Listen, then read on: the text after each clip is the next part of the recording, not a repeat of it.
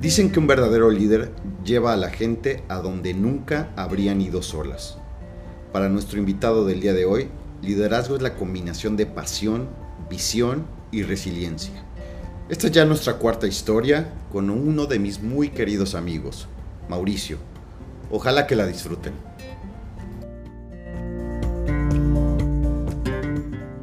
Hola, ¿cómo están? Pues bienvenido nuevamente a las historias de Pepe. Hoy tenemos la fortuna de tener ya nuestro cuarto invitado, al igual que las personalidades que hemos tenido en este ahora de corto alcance podcast, pero, pero pensemos que, que va a llegar lejos. Tenemos a una de las personas que también, sinceramente, ha sido parte de mi vida. Es una persona a la que quiero mucho, a una persona de las que les puedo decir, he aprendido mucho de la vida, porque de eso se tratan a veces las amistades. Y hoy me toca presentarles a Mauricio, a Mauricio que, pues él solito nos puede dar una introducción de quién es, pero yo, yo les puedo decir que Mauricio es una persona que admiro mucho por su calidad humana, eh, no solamente en, cómo se maneja él, sino cómo maneja sus relaciones, cómo maneja su familia. Eh, es una persona muy luchona, muy emprendedora y es una persona que, tiene un gran sentido de, lo que es la vida. Yo creo que para mí Mauricio es una de las personas más optimistas que conozco, aún con situaciones complicadas pues Mauricio siempre pone una buena cara, siempre tiene un buen consejo y sobre todo Mauricio te cobija, te cobija con, con, con, sus palabras, con lo que dice y, y finalmente esas son las razones por las cuales pues tengo tanta admiración y respeto por Mauricio. Mauricio, bienvenido, ¿cómo estás? Muy bien, amigo, qué gusto y, qué palabras, caray, no, ahora sí que me dejaste, me, dejaste boquiabierto. ¿no? Yo tenía muchas ganas también de, de, poderte saludar y qué honor poder formar parte ahora también ya de este, de este proyecto, ¿no? Que, que estás, que estás arrancando y, escuchar, escuchar estas palabras que me brindas, la verdad que, me llenan de emoción, me llenan de mucha emoción, me, me, me, me tocan mucho, me tocan mucho porque verdaderamente, como lo dices, eh, pues algo de lo que me he caracterizado ha sido eso, ¿no? Es de, de, de echarle mucho corazón, de echarle mucha lucha, de echarle mucho mucho del, del 150% o lo más que se pueda a todas las situaciones. Entonces, nada, gracias. Qué, padre, qué padre poder formar parte de este proyecto y, estar aquí contigo platicando por, por este ratito. La verdad que qué honor, qué honor formar parte de las historias de Pepe. Gracias, amigo. Pues mira, fíjate que, que, que una palabra bien interesante que creo que te define mucho y le hemos platicado, yo creo que en, distintas, en distintas ocasiones y en distintas situaciones Dijiste la palabra corazón y la verdad es que me llama mucho la atención porque es verdad. Creo que eres una persona que siempre pone el corazón ante todo y eso te ha llevado muy lejos, amigo, te ha llevado muy lejos en lo personal, en lo profesional, sin duda. Creo que ahora en, en la posición que tienes, definitivamente es una posición muy relevante en donde estás, una posición que muchos eh, quisieran y, muchas personas quisieran formar parte de tu equipo, eres un constructor de equipos, la verdad siempre he pensado que, que tienes esa capacidad de, de liderar, ¿sabes? De, que la gente te siga eh, y con el ejemplo siempre, siempre pones eh, de frente la inteligencia emocional que, que, como sabes, es difícil en las personas. Hay gente muy inteligente en el mundo, pero pocas personas manejan sus emociones a tal grado que hacen que la gente los siga, que, verdaderamente estén ahí y a ti te caracteriza eso, amigo, tanto en lo personal como en lo profesional, ¿no? Siempre estás rodeado de, si no de un amigo, de mil, en, cualquier ocasión, hasta, yo creo que hasta cuando vas a cenar la gente te habla y te dice, Mauricio, ¿te puedo ayudar a cenar, a, preparar la cena? La verdad me, llama mucho la atención que, siempre has tenido la fortuna de tener, pues, mucha gente que te quiere, tu propia familia, tienes una relación envidiable que, con tu mamá, con tu hermana, con, con tu familia la verdad me, me, me parece sensacional, ni se diga de, de, tu familia, de tus hijos. Eh, creo que hay mucho que aprender, muchos ejemplos que, que, que, tienen frutos, amigo, no solo, como decía, en lo profesional, en tu trabajo, sino también en lo personal, con tus hijos, tus hijos que van teniendo éxitos sobresalientes, yo diría, ¿no? Muy por arriba de lo que esperábamos nosotros a su edad. Yo, yo te puedo decir que, me llama mucho la atención y eso tiene que ver con una educación y tiene que ver con, con este sentido de corazón que pones, donde no necesariamente la fama, la fortuna acompaña tus decisiones, pero la acompaña el corazón la emoción y las ganas de hacer las cosas y creo que tienes vivos ejemplos de cosas muy, muy interesantes. Y creo que ojalá nos puedas contar un poquito de esto cuando yo le preguntaba Mauricio, oye, pues de qué, de qué nos aventamos este podcast. Él, él, decía, pues aventémonos de liderazgo. Creo que, creo que es algo que, que podemos tener una conversación, que a la gente le puede servir y sobre todo a los que nos puedan escuchar para que sepan verdaderamente cómo se construye un líder más en estos tiempos y más en, en, en lo que podamos vivir en, las, en, los siguientes meses o años. Creo que va a ser un buen tema. Eh, y amigo, y antes de llevarte ahí y, y, de llevarte para que tú nos des tu punto de vista, siempre trato de empezar este podcast con, con historias que hemos tenido en conjunto, por, por eso le llamamos las historias de Pepe. Sí, sí, sí. Eh, y contigo tengo millones, la verdad, a mí no sé, no sé por dónde empezar porque pues llevamos más de 30 años también de conocernos o por ahí. Y sí, hemos sí, sí. tenido de todo, ¿no? Desde novias, fiestas, pues ideas de negocio, eh, escuela, hemos tenido situaciones personales fuertes, hemos tenido... Hemos pasado por todas, amigo, juntos, por todas. Por todas. Pero sabes qué, pues como una anécdota, y más que una historia, mejor es una anécdota, quería pues recordarte algo que para mí fue muy significativo y la verdad es que a veces no, no, no, no entiendes cómo funciona la vida a través de las conexiones, pero me acuerdo mucho de ti y, y quisiera saber cómo, qué pensaste, qué te pasó por la mente, si te dio risa o no, te dio miedo, ¿no? Eh, hace como dos años que me acuerdo que iba yo saliendo de la maestría en la noche, ya como siete, ocho de la noche, me acuerdo dije, pues te voy a hablar en lo que vamos en el coche, vamos a hablar cómo está Mauricio, vamos a ver qué, cómo va la semana y todo. Y empezamos a hablar, me acuerdo muy bien, eh, y tenemos una, pues estábamos ahí platicando de cualquier cosa, y enseguida se hizo un silencio eh, impresionante, y era porque me estaban poniendo una pistola en, en, en la ventana sí, no, del auto. No, no, y, y, y, la verdad te, te, tocó escuchar todo, ¿no? Te tocó todo. escuchar desde, puta, ¿qué es esto? pues la ventana, eh, el No, el miedo, el miedo, ¿no? El miedo de lo que te podía pasar a ti, o sea, fue, eh, perdón que te interrumpa, pero sí fue una, una sensación, la verdad, bastante, pues con, con todas sus palabras de la chingada, ¿no? El, el, el escuchar cómo eh, rompieron el cristal, ¿no? Y escuchar cómo, cómo te, te, amenazaron y cómo manejaste la situación, porque al final del día la manejaste muy bien, pero siempre el que está del otro lado, ¿no? Que de repente escucha estas cosas, pues se siente con una pues con una eh, impotencia de no poder hacer nada y ayudar. Afortunadamente, pues, pues como bien lo dices, me tocó estar ahí en ese momento, como es, son cosas que suceden y, y, y, el poderte al menos dar una palabra de aliento después de lo que pasó, ¿no? De tranquilizarte, de escuchar que estabas bien, ¿no? Así, la verdad que, que son de esos momentos que uno no se imagina vivir así, ¿no? Y menos, y menos. Yo, a mí nunca me han asaltado, Gorduano. Ya, ya me asaltaron a través tuyo porque pude vivir a lo lejos sí.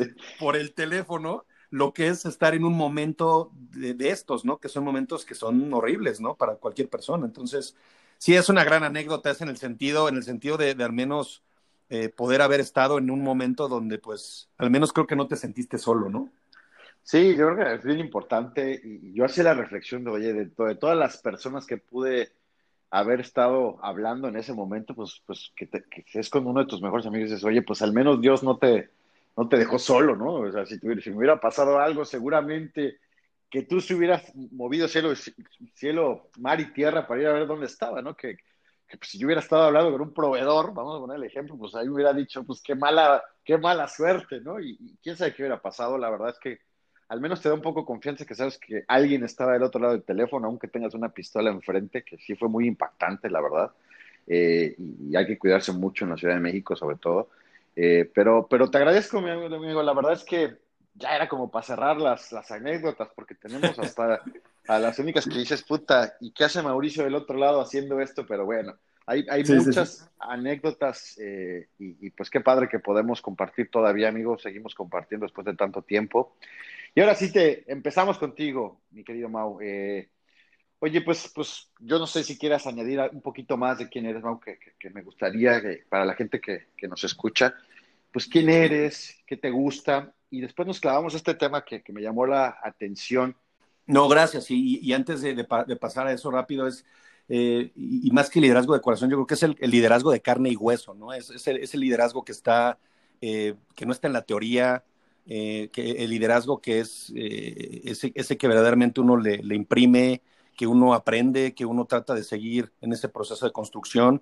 Y yo creo que ahí hay mucho que vamos a poder platicar, porque tú eres una persona igual, ¿no? Cuando, cuando tocamos este tema eh, y, le dimos al clavo, ¿no? Dijimos, bueno, es que creo que uno de los temas que, que nos ha caracterizado a los dos desde, pues desde chavos, desde chavos y desde ahora en, nuestros, en nuestro ciclo profesional, eh, cada vez que compartimos eh, ideas, proyectos, pues siempre hay un tema de, liderazgo que, los dos compartimos y que somos muy afines y que muy parecidos, inclusive en el tipo de liderazgo que, ejercemos y que lo hacemos de una manera, creo, pues como digo, de carne y hueso, auténtica, ¿no? Y que nace del corazón. Pero bueno, ahorita entramos a ese, a ese tema, pero platicar un poquito, entonces, ¿quién soy yo rápido para no que no se escuche así de flojera, de, bueno, ahora se va a aventar un chorote de quién es este carnal? No, rápido, nada más, porque la verdad creo que eh, de verdad me, me honra y, no sabes lo halagado que me siento por tus palabras. Eh, yo creo nada más poder puntualizar que, bueno, soy, soy, soy, soy eh, el primero de, de, dos hijos, ¿no? de una familia, de una familia que en algún momento de, de mi vida, a, mis 15 años, pues bueno, pasó, pasó a tener una separación, digámoslo así. ¿no? Y que eso a mí son de esos, de esos momentos que me fueron formando, formando de una manera muy particular, ¿no? Em, soy una persona que me encanta, me encanta disfrutar, me encanta observar, me encanta, me encanta ser generador y, creo que de ahí viene mucho de lo que, de lo que, de lo que se imprime en lo que se le llama liderazgo, ¿no? Me encanta generar, me encanta crear. Tú hablabas al principio de que estoy rodeado siempre de, familia, de amigos, y es por lo mismo, porque me gusta generar esos entornos de, amistad, esos entornos de gozo, ¿no? De, de, poder atender, de poder, de risas, de momentos, ¿no? Todo eso, esas situaciones a mí en lo particular me llenan, me llenan mucho, son, son cosas que yo siempre he dicho que pues eh, son de mis, de mis grandes gozos, ¿no? Entonces, eh, pues así me defino, así me defino como una persona que le gusta y que disfruta mucho del momento, que disfruta mucho de crear, de juntar, de colaborar, ¿no? Eh, a lo largo del tiempo, pues he, aprendido y he crecido eh, eh, en este sentido. Y pues nada, ¿no? como bien dijiste, casado, felizmente casado con, mi novia de la secundaria, literal. dos maravillosos hijos que, me han, que han sido mi, máximo, mi máximo en la vida. Y, feliz también en, lo que es lo, profesional, con una carrera de 22 años, de, mucho trabajo, ¿no? de, meterle mucho corazón, de meterle mucha, eh, muchas ganas de crecer, mucha hambre de poder eh, demostrarme a mí mismo lo que puedo ser capaz de hacer y de construir, y en, y en ese camino irme encontrando con, con, mi verdadera razón, con mi verdadero motivo, ¿no? Y que tiene que ver mucho ya con este liderazgo, de cómo nosotros eh, en todos los momentos generamos un impacto en las personas y cómo generamos un impacto en, construcción, en avanzar, ¿no? En hacer que las cosas pasen y, este, y, pues un poquito eso soy yo, eso soy yo, amigo. La verdad que, te agradezco mucho y, en un resumen muy rápido podría, sin, sin aburrir a la audiencia, este, decir que, que, eso es lo que soy yo y es un poco lo que me define, ¿no? Como ya para poderle entrar a este tema que creo que a los dos nos apasiona y estamos ansiosos de poder pelotear un par de, de conceptos ahí, ¿no? Sí, amigo, la verdad es que sí, sí, sí, hiciste una remembranza rápida de tu vida. Creo que tienes mucho, más que contar, ¿no? Desde que eres abogado, ¿no? Así, sí, son de esas pequeñas cosas, ¿no? De la, de, la vida, ¿no? Que, que sí, eh, ah, porque la audiencia no sabe, pero bueno, evidentemente yo me dedico a algo que es completamente comercial, estratégico, ¿no?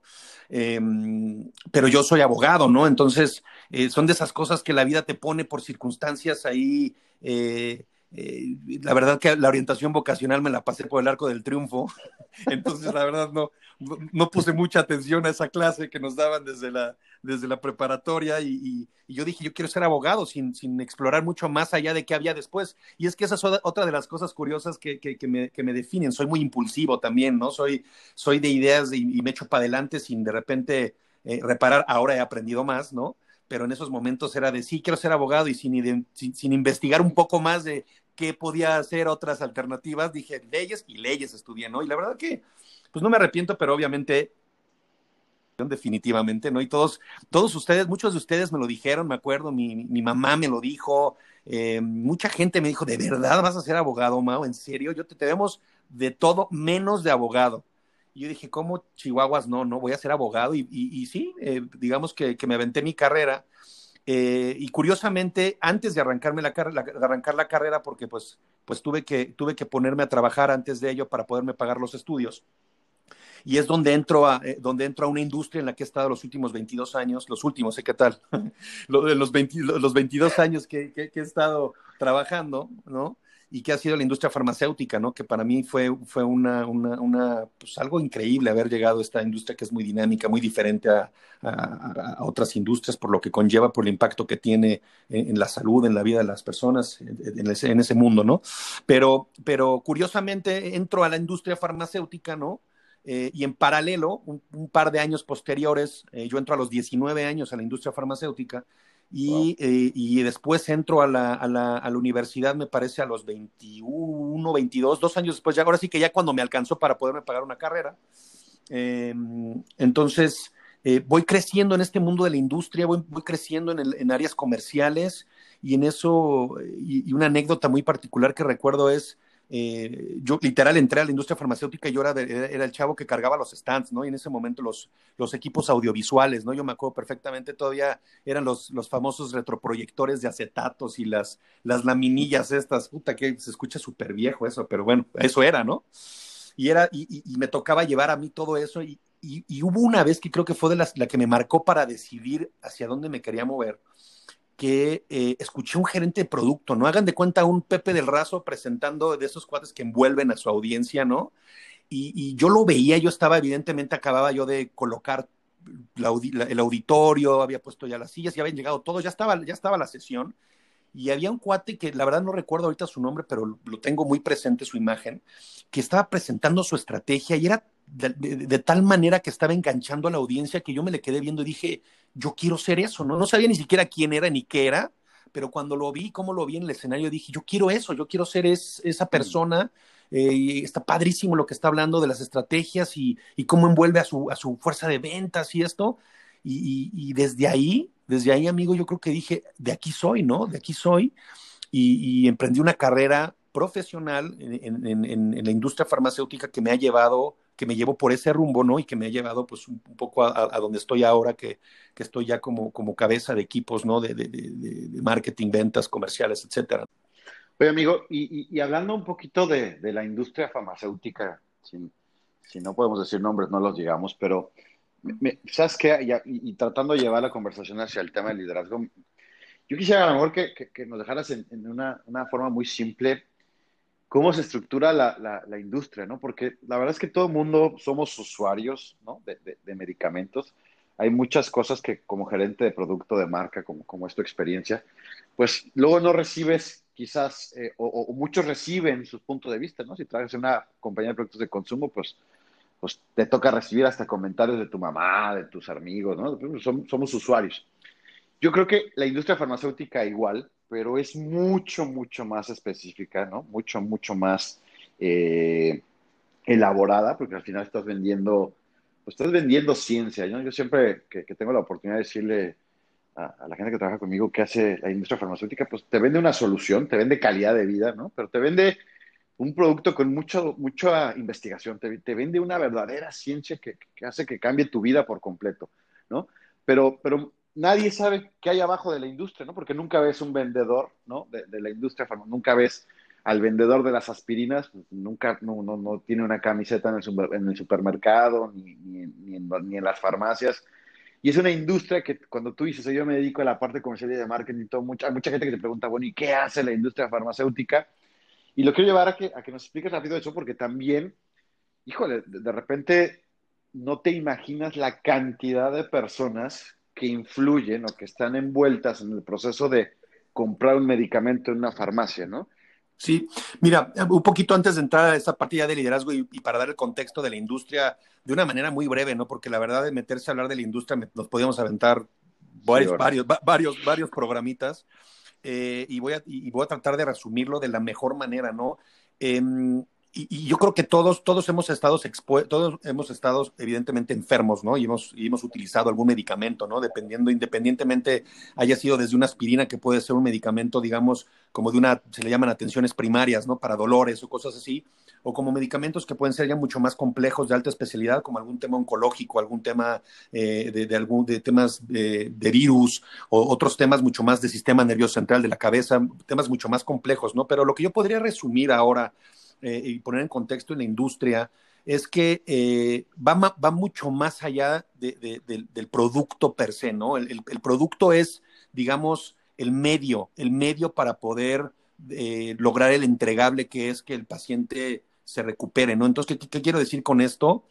la industria lo que hace es poder brindar salud, ¿no? brindar salud, trabajar en conjunto con, con los médicos en poderle brindar a, los pacientes control de sus enfermedades cuando sean enfermedades que no se pueden curar. Eh, eh, o, enfermedades que se puedan curar también, poder, poder dar, dar, cura de esas, de esas enfermedades. Entonces yo creo que la industria farmacéutica en todo su ecosistema, por llamarlo así, lo que brinda es eso, lo que brinda es eh, un impacto en salud y, que va en, muchos, en muchas dimensiones, ¿no? El, la cajita trae consigo mucha investigación, como tú bien lo dices, pero también trae consigo mucha educación hacia los gremios médicos en términos de, estar eh, brindándole a los, a los médicos eh, innovación, actualización médica de cómo manejar eh, ciertas enfermedades, ¿no? Realmente las enfermedades, y siempre se ha dicho así, aquí en, este mundo no hay enfermedades, hay enfermos. Cada, a ti te puede dar una enfermedad eh, podemos tener la misma enfermedad y tú puedes tener un síntoma, síntomas completamente diferentes a los que yo pueda tener. Entonces, todo ese estudio de esas, de esas situaciones no llevan a que, a que puedas realmente trabajar con el, con el gremio médico a ayudar a que los estándares en el cuidado, que es el diagnóstico de la enfermedad, el manejo en el consultorio de, las, de las, de las eh, consultas médicas, poder ayudarle a los médicos con herramientas para que diagnostiquen mejor, para que puedan eh, tener una mejor decisión en cuál es el mejor tratamiento para, para, cada paciente. Todo eso es la industria, amigo, ¿no? La industria va más allá de, de, los productos que ven en la farmacia, ¿no? Hay, hay mucho detrás de ello Evidentemente el tangible es la cajita con las pastillas o la inyección que todo el mundo odiamos. Ese es el tangible, pero el intangible es brutal todo lo que está detrás de ello. ¿Cómo poder verdaderamente asegurar que eh, cuando un paciente requiere un tratamiento, lo reciba en el momento oportuno, de la forma oportuna? Porque no siempre es así.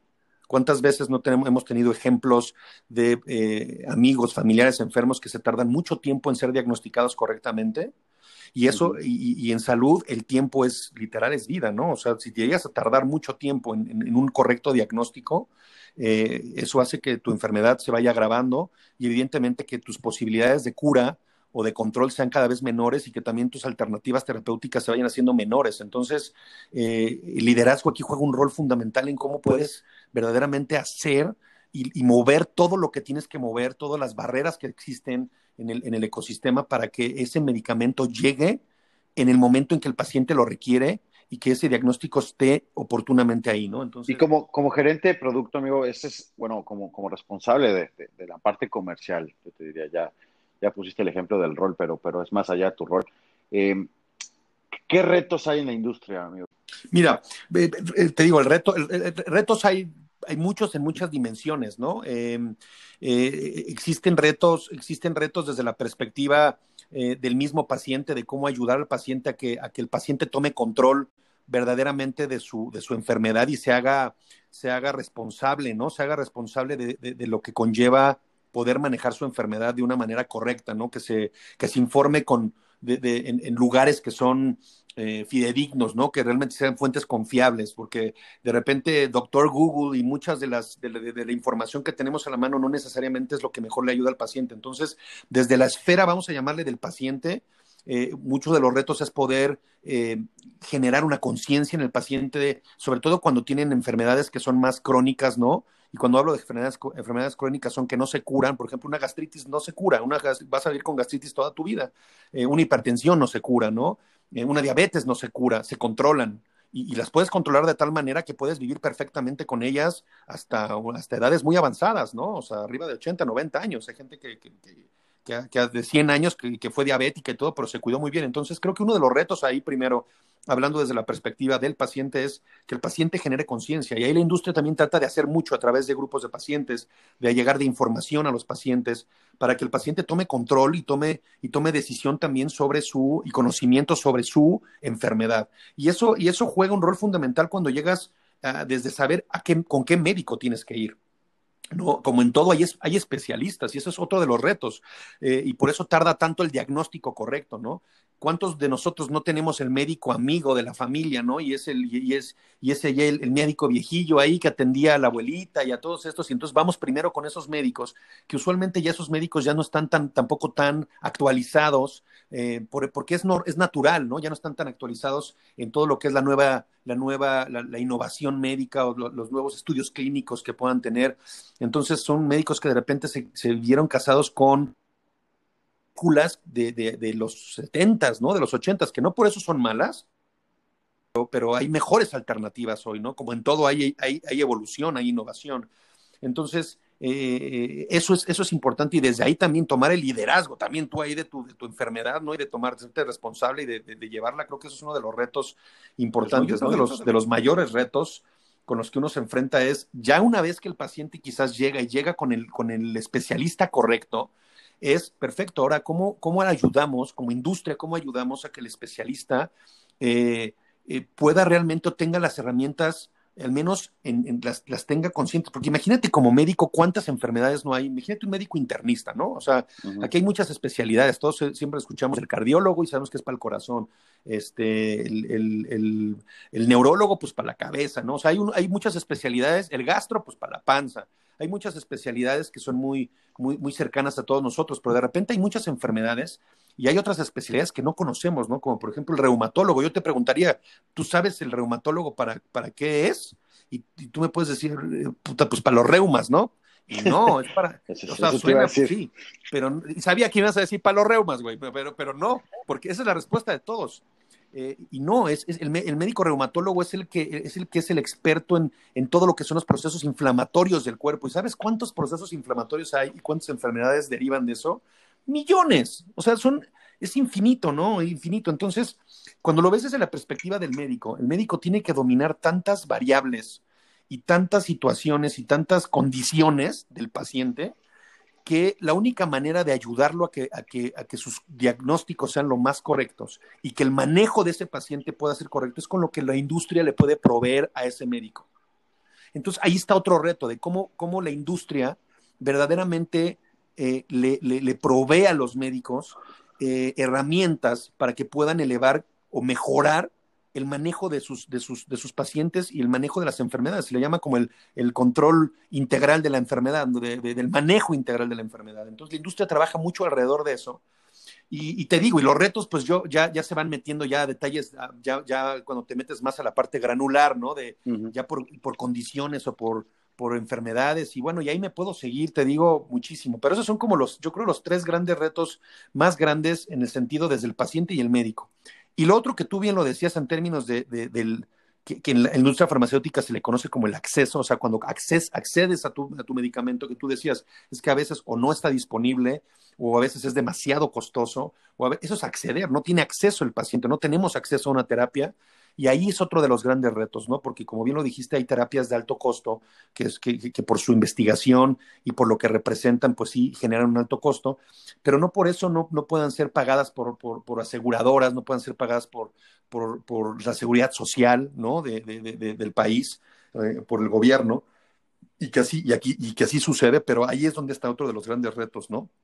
La velocidad que existe en México particularmente, en Latinoamérica, pero en México hay un tema muy, muy agudo en el sentido de que eh, el acceso a la innovación, o sea, terapias verdaderamente eh, breakthrough, ¿no? Que están verdaderamente cambiando los cursos de las enfermedades, o sea, enfermedades que a lo mejor antes eran mortales, las cambian a ser crónicas, eh, no llegan al, país o no las aprueban de una manera ágil. Entonces ahí viene otro reto gigantesco. Entonces, como podrás darte cuenta, por eso, por eso lo dije al principio, que la industria es, a mí me encanta, es preciosa porque tienes retos por todos lados, ¿no? Por todos lados hay barreras, por todos lados hay mucho reto y el liderazgo, pues evidentemente, y, y todas las, lo, que, lo que refiere al liderazgo, pues tiene que estar a flor de piel para poder navegar en una, en una industria de salud que es tan complicada, ¿no? Y, que sabes que el impacto que tiene en la vida de una persona, ¿no?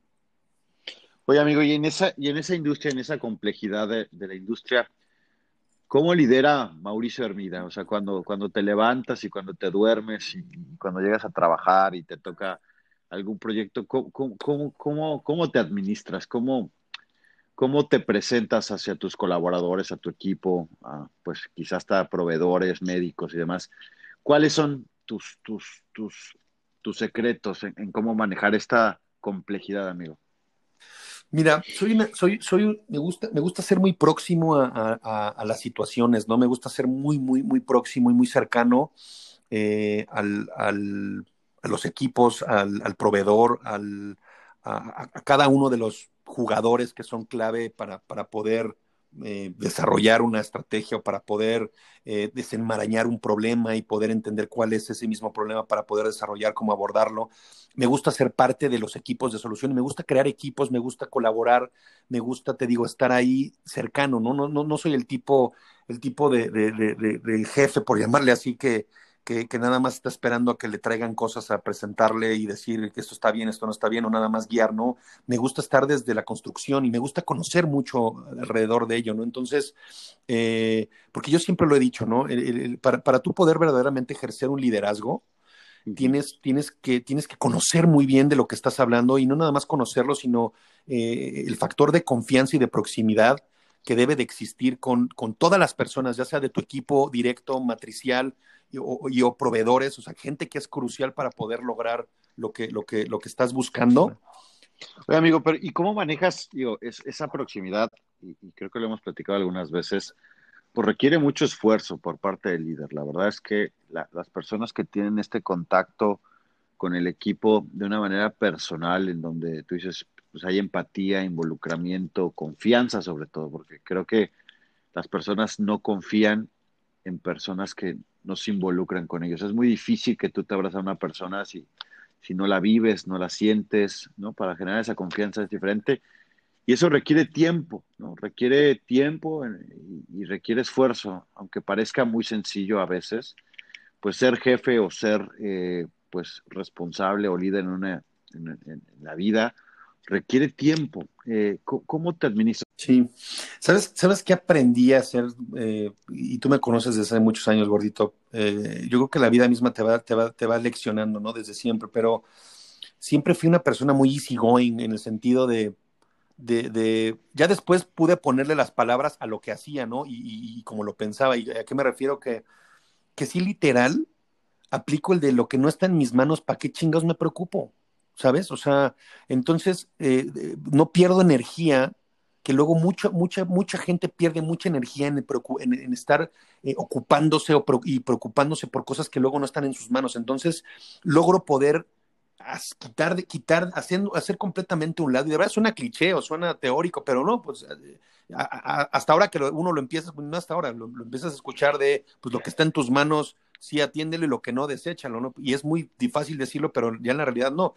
Yo me, yo me voy hacia atrás y veo que, pues, eh, eh, siempre he tratado que lo, que lo que está en mis manos, pues ponerme las pilas y hacerlo, ¿no? Y lo que no, pues puta, así aunque me pare de cabeza, pues no va a poder cambiar algunas cosas, entonces no, no desgasto energía en eso. Entonces, eso, eso por un lado.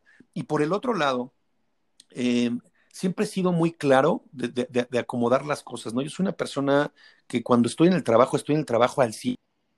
Eh, puta, me puede estar hablando mi esposa, mis hijos, sí, yo lo sé, y sí, de repente trato de contestar si es una emergencia, pero eh, soy una persona que me entrego al cine en lo que estoy haciendo en ese momento, ¿no? Entonces, y eso trato también se los permeo a mis hijos, les digo, hay momentos para todo. ¿No? Entonces, cuando estás, cuando estás haciendo una tarea, estás haciendo una tarea, estás concentrado haciendo una tarea. Yo si estoy en el trabajo, estoy en el trabajo, ¿no?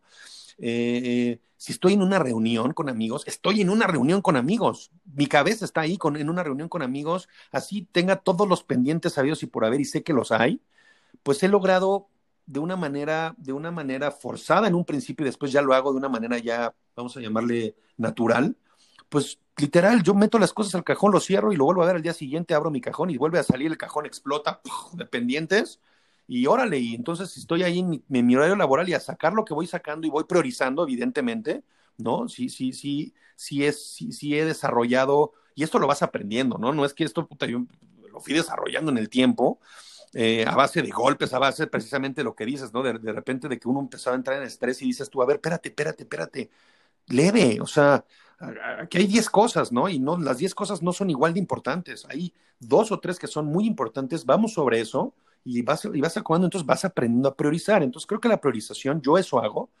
Y te digo, desarrolla esa capacidad de que las cosas del trabajo se quedan en el trabajo, punto.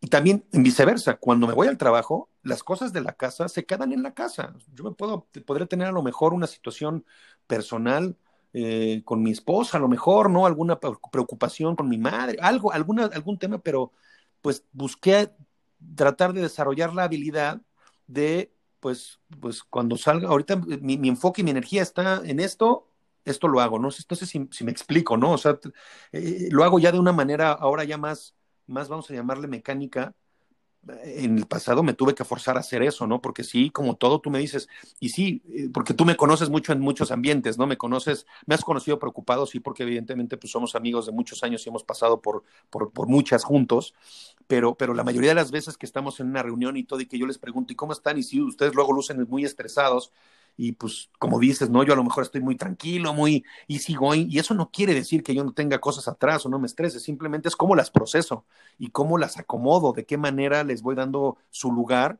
y me doy mi lugar a mí mismo también para decir, pues es que, o sea, va a haber momento para arreglar estas cosas y las que pueda arreglar, lo que no está en mis manos no lo voy a, pues no lo puedo cambiar, ¿no? Y eso es parte del liderazgo, tomas el control de ti mismo, ¿no? O sea, sí, tomas las riendas, claro. tomas las riendas tú.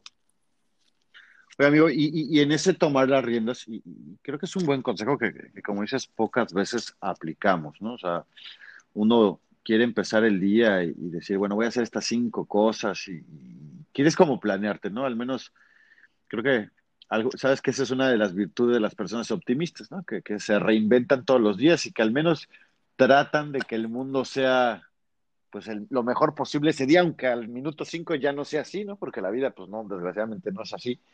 Eh, pero, te diré, o sea, me queda claro que, organizarte y hacer esto, pues, pues es el inicio de todo, pero sin duda a veces es complicado, ¿no? A veces las personas, la familia misma, te demanda cosas que no están en el, en el control de, la agenda, ¿no? ¿no? están en control de tus prioridades, sino en las prioridades que cada uno tiene de sus cosas, ¿no?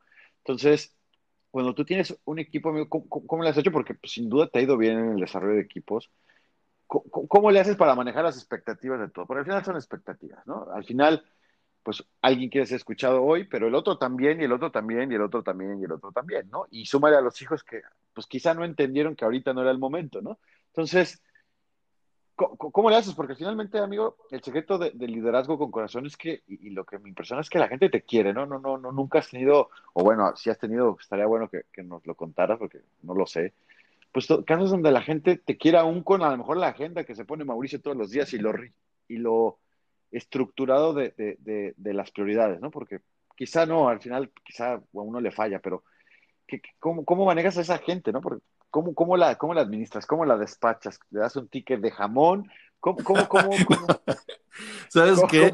Sí, no, no, no es, y, ahorita me estás haciendo pensar, ¿no? Obviamente, porque como te digo, de repente ya, ya es un tema quizás mecánico y me pongo a pensar, ¿no? En el ticket de jamón, ¿cómo le hago, no? Y, y, sí ha habido momentos, y, no te miento, ¿no? Que de repente, em, pues, eh, me, entra una llamada de, algún, de alguna persona que necesita escucharme y a lo mejor yo ya tuve un día que, que necesita que la escuche, perdón, y que a lo mejor yo ya tuve un día de haber estado recibiendo una cantidad de cosas y en mi casa y todo, y, ¿sabes qué hago? escucho a la persona, ¿sabes? Porque sé que para esa persona es importante. Entonces, eh, en mi caso, en mi caso particular, ¿no? Y que tú me has, tú, tú lo, lo, describiste en el, al principio muy bien, es que en esa parte de corazón, pues soy una persona que, que, genuinamente me preocupo por las personas. Eh, y, que, y que entiendo y trato en esa empatía de decir, bueno, es que a lo mejor sí necesita ahora que lo escuche, ¿no?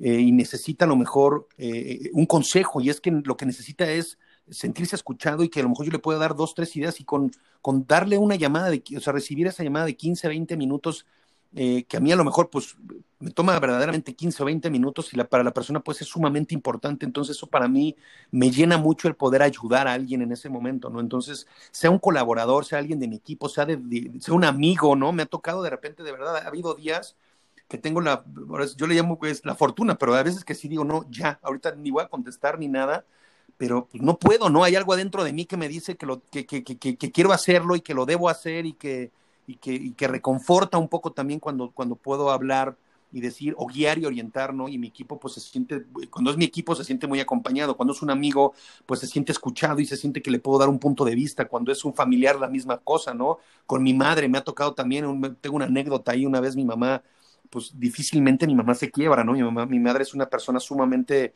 sumamente, este, fuerte, ¿no? En el sentido de, de, lo que ha sido la vida y lo que ella siempre nos ha mostrado y, y, es alguien que yo admiro con, con, con, grandeza. Eh, y, un, y, uno de mis días de perros, literal, ¿eh? de mis días de perros, de situaciones en el trabajo eh, muy mal y todo, y de repente me habla mi mamá a 3, 4 de la tarde, o sea, todavía era, vamos a llamarle horario, horario, horario oficina, y mi mamá quebrada, ¿no? Quebrada, así, quebrada de, de, que necesitaba escucharme, pues y yo agarré hice un lado todo, haz de cuenta como si, si agarraras en una mesa y quitas todo así y lo, y lo avientas, y la dejas limpia para poner toda tu atención y todo tu, todo tu, todo, lo que puedes en ese momento para poder verdaderamente escuchar y poderle dar a esa persona lo que, lo que quizás necesita. Eh, y, entonces, y, lo haces, ¿no? Y lo hice en ese momento y bueno, fue, fue, fue fantástico para mí y para mi madre también. Entonces, regresando a tu pregunta, ¿cómo? pues, pues es que le doy la importancia a eso. O sea, a mí, a mí, para mí, de verdad, gordo, la gente, la gente es lo más importante. O sea, tengo, yo, e, e, estos estudios que nos hacen, ¿no? Que hacemos estos assessments, no sé cómo, cómo se llaman. Sí, sí, sí, sí, sí, sí, sí, eh, que, que, que, que, te, que te hacen, que te hacen eh, de, de, tus preferencias hemisféricas, ¿no? Es los famosos colores, estos que, que quienes han trabajado en corporativos seguramente se los han hecho, ¿no?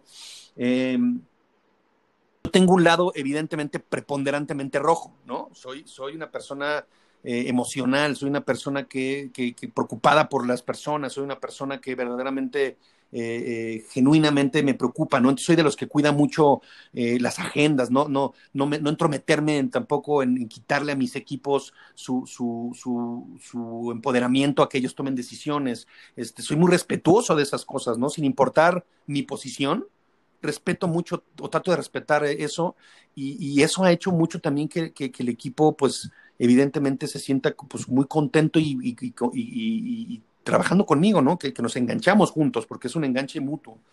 Entonces, eh, pues yo creo que es eso, ¿no? Sobre la pregunta, no sé si me desvié de repente ya del tema de la no, pregunta no, no, me No, no, me queda claro que, que la cercanía y, el darle el lugar a las personas y, es un poquito la, teoría del liderazgo situacional, ¿no? De, de, de, acercarte y entender a las personas en el momento en que necesitan y de la forma en que necesitan ser escuchadas.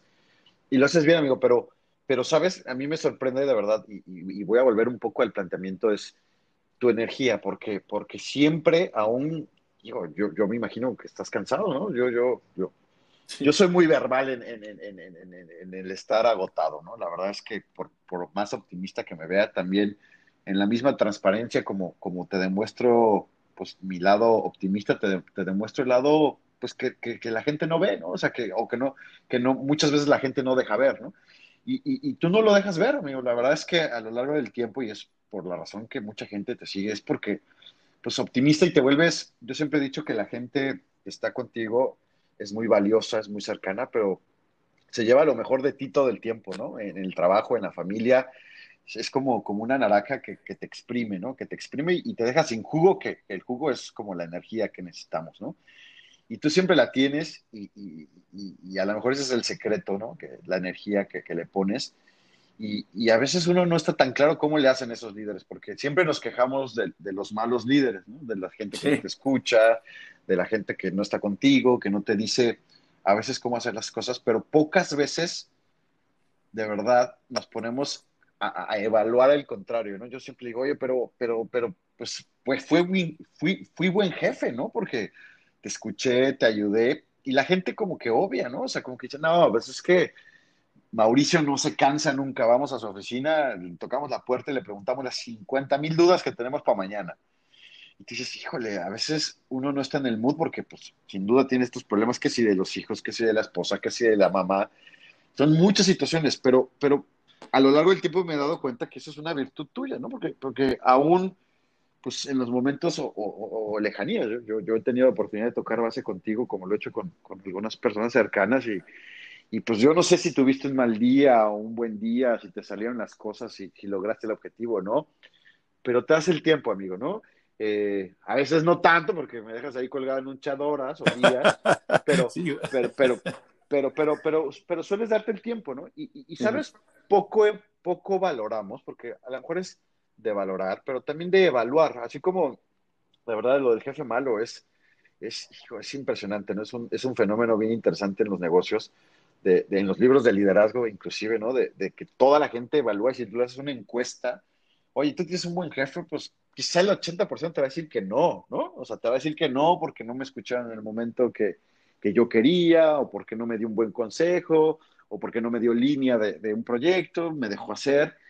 Entonces, como que criticamos mucho el liderazgo eh, que, no nos gusta, pero el bueno, amigo, el bueno decir, ¿cómo, cómo soy como Mauricio? Porque pues, yo lo veo lleno de gente en su oficina, yo lo veo con muchas llamadas, yo lo veo con, pues, con todo su entorno queriendo tener contacto con Mauricio pues la gente no se pregunta cómo le haces, ¿no? ¿Cómo, cómo, cómo uno puede llegar ahí si es que quiere ser un jefe, ¿no? Que todo el mundo quiere ser jefe, sin duda, pero, pero la gente no se pregunta y, poco lo juzga, ¿no? Entonces tú me dices, oye, pues es la empatía, es la cercanía y es el tiempo y la importancia de cada uno, que, que es verdad. Pero ahora te lo, te lo, pregunto porque a veces, pues esto es la parte que, que, dices, oye, ¿cómo le hizo? ¿Cómo mantienes esa energía, amigo? Porque pues hay gente que dices, oye, hace deporte. ¿Eh? Pues sí, el deporte sin duda es importantísimo y te llena de energía y, quizá esa es, esa es, la gasolina que el cuerpo necesita para, para aguantar estas rutinas de, de, liderazgo, porque sí son rutinas de liderazgo y, y, y algo que, que, que, yo creo que hemos compartido tú y yo en, en estas anécdotas de la vida y, que, y que sin más lo puedo decir, a veces tu chamba ya no es tan técnica, ¿no? O sea, tus rutinas ya no son de pues de generar una estrategia tan complicada de ventas, porque la verdad es que se repiten mucho, ¿no? O sea, tú puedes hacer copy, tú puedes hacer copy paste de una estrategia o de un plan de negocio, inclusive, ¿no? Hemos reciclado, hemos tenido hasta las mismas conversaciones de reciclar planes de negocio, ¿no? Le pones los nuevos números. Eso no pasa, gordito, eso no pasa, mentira. no, y ya está, ¿no? Y, de verdad, pues, pues nuestros negocios son muy estructurados y muy simples, ¿no? O sea, no, no simples, pero, pero vamos, la estructura que ya tiene el mundo de los negocios, pues te lleva muchas veces a lo voy a simplificar porque no es así, ¿no? Pero, pero a, si vamos a poner la inflación, los tres productos que vamos a avanzar, las tres estrategias y promociones que vamos a hacer y listo, vamos, ¿no? Construye. Pero, pero para ir ahí, pues tienes una rutina de liderazgo porque la gente tampoco se da cuenta que muchas veces tienes un equipo nuevo todos los años, ¿no? Que no conoce la historia, ¿no? Que por eso es importante los líderes a veces reconocer a los líderes también que tienen mucho tiempo siendo líderes porque una de las virtudes es que conocen la historia y te ayudan en, acelerar tus procesos mentales y de planeación y de trabajo, ¿no? Pero, pero, ¿cómo te diré? En esta estructura, pues las rutinas de liderazgo, esas son las que te quitan el tiempo, esas son las que te quitan la energía, esas nuevas personas o esos cambios en las generaciones, que ahorita creo que va a ser un parteaguas interesante en los nuevos líderes, pero, pero realmente, pues cuando llegas a ciertas posiciones como la que tú tienes, pues ya se vuelve a administrar el liderazgo, ¿no? Porque ya es, bueno, vamos a decir, ¿cómo tiramos línea a esta persona, a este grupo de trabajo, cómo me refiero a este médico? Ya tiras líneas de liderazgo y de pensamiento. ¿No? No, y, ya, y es un tema de, de, liderazgo, o sea, ya también es un tema de que eh, lidereas líderes, ¿no? Que ese todavía tiene un grado de, un, un grado todavía de, de, reto gigante, ¿no? Entonces ahí, porque pues, yo la verdad a veces eh, pues, te atrapas, ¿no? Te consumes y sales de la oficina y dices, bueno, creo que ni siquiera abrí la computadora, ¿no? Pero hubo tanta gente que llegó o que, con la que tuve interacción que salí devastado, ¿no? Y todavía tienes que llegar a casa y poner tu mejor cara. ¿Cómo, cómo, cómo, te autocontagias? ¿Cómo, cómo, cómo, cómo administras eso? Porque, porque se, me hace, se interesante en una personalidad de tanto contacto, porque pues, los líderes que no tienen contacto, sin duda, pues apagan la computadora o cierran el cajón, como tú dices, y se van, ¿no? Pues terminaron la presentación, terminaron la junta, la videoconferencia y se van a casa. Pero las personas de contacto como tú, ¿De dónde sacan pila? ¿De dónde sacan energía? ¿Cómo le haces? Sí, y, lo estoy pensando, gordo, ¿no? Digo, híjole, pues sí, y estoy así pensando, ¿no? En momentos y, y, digo un poco también para que no se piense, ¿no? También tengo mis momentos de quiebre, pero, pero sí, son, son, son pocos, ¿no? O sea, digamos, y no es porque no me lo permita, simplemente es porque, porque, porque, eh, y, ahí creo que donde radica, eh, ¿sabes? Y tú me conoces, soy, soy, soy, puta, soy, sí, soy muy enérgico, ¿no? Soy muy apasionado, tú me conoces cuando, desde la secundaria, ¿no? Cuando eh, para jugábamos un partido de básquet o algo, puta, me, me, me, me entregaba al 100, ¿no? Este, eh, si vamos a una fiesta, yo soy de los fiestosos y al 100 en la fiesta, ¿no? O sea, eh, y la energía, si tú me lo preguntas de dónde viene, yo creo que es por el, y lo, y lo describí al principio, es por el, es por el placer de hacer. Yo creo que, y, y, y, suena muy a cliché, ¿eh? la neta porque pues, tú puedes decir, sí, pero a ver, no, no, no, no, ahora sí que no mames, como que el placer de hacer, claro, pero no te, no te cansas, por Dios, o sea, llega un momento, o sea, a mí también me gusta hacer, ¿no? Y me gusta, pero me canso también. Entonces, lo, único que te digo es que, pues, mis momentos de cansancio, que sí he tenido, sí he tenido momentos también donde digo, ya la chinga, y me quiero desconectar, y digo, no, ya no más. Eh, eh, sí los tengo, evidentemente, pero sí, sí, sí, sí son, son, son, yo son pocos realmente, ¿no? O sea, siempre, siempre trato de estar como por ese gusto de hacer, por ese gusto de, de, de, de, de, crear, de, impactar, ¿no? De hacer, no sé, no sé, no sé cómo describirlo sinceramente, pero pues digo que de ahí viene, ¿no? De, esas ganas. O sea, me puedo, puedo estarme, eh, no sé, mira, ahorita estoy muy a gusto en, el, en la plática y hace ratito estaba yo acostado leyendo, leyendo qué tal aquí, que el mamón, no, viendo la tele. estaba viendo la tele y este, y, habíamos quedado ya de platicar y yo ya estaba medio somnoliento, ¿no? Ya sabes eso que te estás quedando jetón y, ahorita estoy feliz aquí hablando contigo cuando a lo mejor también te digo, tuve una semana de lo más pesada que tuve revisiones de negocio, presentación con Chicago ayer, eh, o sea, de estos días ya sabes que, seguro tú vives muy seguido también, ¿no? De que, arrancas desde siete y media y acabas ocho o nueve de la noche, de 12 horas jornadas. Y, y, ahorita estoy aquí feliz contigo, platicando de una manera padrísima, emocionado, ¿no? Creo que nos podríamos tratar cuatro horas aquí siguiendo platicando de mil cosas porque por eso es como un hilo de media. Y, y así soy, o sea, algo que si me engancho, si es algo que, que, sé, eh, eh, sé lo que esto es, de tu proyecto, ¿no? Poder ser parte de esto, poder construir contigo esto, pues me, me, emociona, ¿no? Entonces, pues mi energía regresa al 100, os de cuenta que como que mi pila se cargó en, en, medio segundo y soy muy así, ¿no? Me apasiona lo que es el momento que estoy viviendo ahorita y lo hago padre y, y así, así, así, así funciono, ¿no? este, le echo, le echo mucho, mucho, mucho corazón a las cosas en ese sentido, de pasión, o sea, soy muy apasionado. Fíjate que, que, que, que la pasión eso es, es, es, importante y, y, ayer tenía una, una conversación y, platicábamos de eso y, y, la verdad es que, como tú dices, a veces se escucha mamón, ¿no? Porque, porque se escucha como, como, como, como, como muy ególatra el comentario, ¿no? Decir, oye, pues es que para mí es sencillo, ¿no? O sea, porque la verdad la gente no, no, eh, creo que es lo que más cuesta trabajo. Ser líder o jefe es lo que más trabajo cuesta. Puede ser un genio en lo individual, ¿no? Y hay muchos casos de gente que tú ves subir en la, en la, en la, en la pirámide, ¿no? Y, y tú dices, ¿qué le pasó a este brother? Era un excelente ejecutor en lo individual, pero un pésimo líder, ¿no? Totalmente. Pésimo, ¿no? Entonces, la pasión, fíjate que es, es algo importante y, y algo que, que, creo que es un fenómeno que, hay que entender ahora cómo, cómo es. Y ahorita quisiera que nos fumáramos unas primeras líneas de, cómo lo vemos, porque la verdad es que hay muchos casos ahora, a, de la pandemia, que, se dicen en las industrias, ¿no? Bueno, vamos a trabajar de casa, bueno, eso, está bien, hay que entenderlo. Que vamos a cambiar la cadena de suministro, sí, pues sí, también es muy entendible, pero justo ayer platicaba con, con, con un buen amigo y decíamos, oye, ¿cómo va a cambiar el liderazgo? ¿Nos sirven los líderes que tenemos hoy? Porque la verdad son líderes que están acostumbrados a llegar, ¿no? En el mejor de los casos, pintar un pizarrón lo que hay que hacer, dejar a los equipos actuar, que eso es como el cliché clásico, ¿no? Hablando de los clichés, decir, oigan, yo los dejo ser y cuando necesiten de mí, pues aquí estoy, ¿no? Ese es el clásico, ¿no? Y cuando se les rompa algo, salto, pero pues ustedes denle. En, en este nuevo modelo, pues se va a requerir creo yo, que mucha gente con mucha pasión, ¿no? Porque con gente decir, bueno, igual todos están trabajando, pero necesito motivarlos, necesito entender qué quieren porque ya no los estoy viendo. Ya no me pueden llegar a la oficina todos, ya no me los puedo llevar a echar una cubita, ¿no? Con uno, o no puedo ir a comer con el otro, o ya no puedo ir a comer con un proveedor, ya no puedo ir a ver un médico. Va a estar bien difícil lo que hoy ha sido una fortaleza para este tipo de liderazgo, ¿no? Este tipo de liderazgo de contacto, pues va a ser muy difícil ahora porque, pues, digo, ahorita estamos a tener una gran conversación por un medio electrónico, pero bueno, no nos estamos autoconvenciendo de nada, ¿no? No, no, no, no, no, sí, no, no, de acuerdo.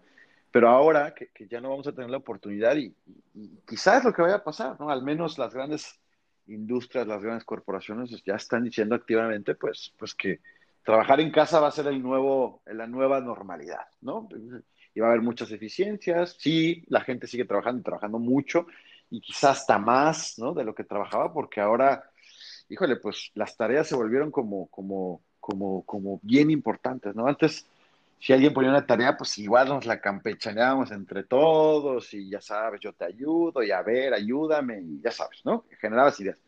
Pero ahora no, pues porque la desconexión pues, te hace que tú estés en tu casa, que te canses de una videoconferencia, entonces tú estás solo, solo, solo, y va siendo más eficiente la quizá. Todavía no hemos medido la curva de la, de la eficiencia de lo que ha dejado esta nueva forma de trabajar, pero ya no va a haber contacto. Lo, lo, lo que está claro es que el contacto físico, por lo pronto, está limitado. Entonces, creo que eh, pues en esta pasión, pues los líderes van a tener que poner mucho eso, y para que puedan puedan cumplir con el objetivo que tenían antes, como lo venían haciendo, híjole, pues van a, van a tener que tomar mucha energía, ¿no? Hay gente que dice, bueno, es que yo sí soy una persona de contacto. A mí me ha pasado, te soy sincero, que dices, híjole, ya me desesperé. Yo no quiero una video más, ya no quiero una llamada más porque no es lo que yo sé hacer. Entonces, creo que la pasión por ahí tiene clave, el cómo permeas esa pasión para para contagiar a los equipos y que no sea esto, pues sí, una maquinita de, de, tareas, ¿no? Que, que, ahora parece efectivamente que, que, trabajamos por una tarea, por una presentación, la presento y pues ahora sí ya no sé si les gustó o no les gustó, ¿no? Porque no alcanzas a ver ni la sonrisa de la gente a veces, ¿no? Y dices, híjole, pues, pues gracias Mauricio, excelente presentación, nos vemos el lunes. Y estamos siendo como muy cortantes, inclusive, ¿no?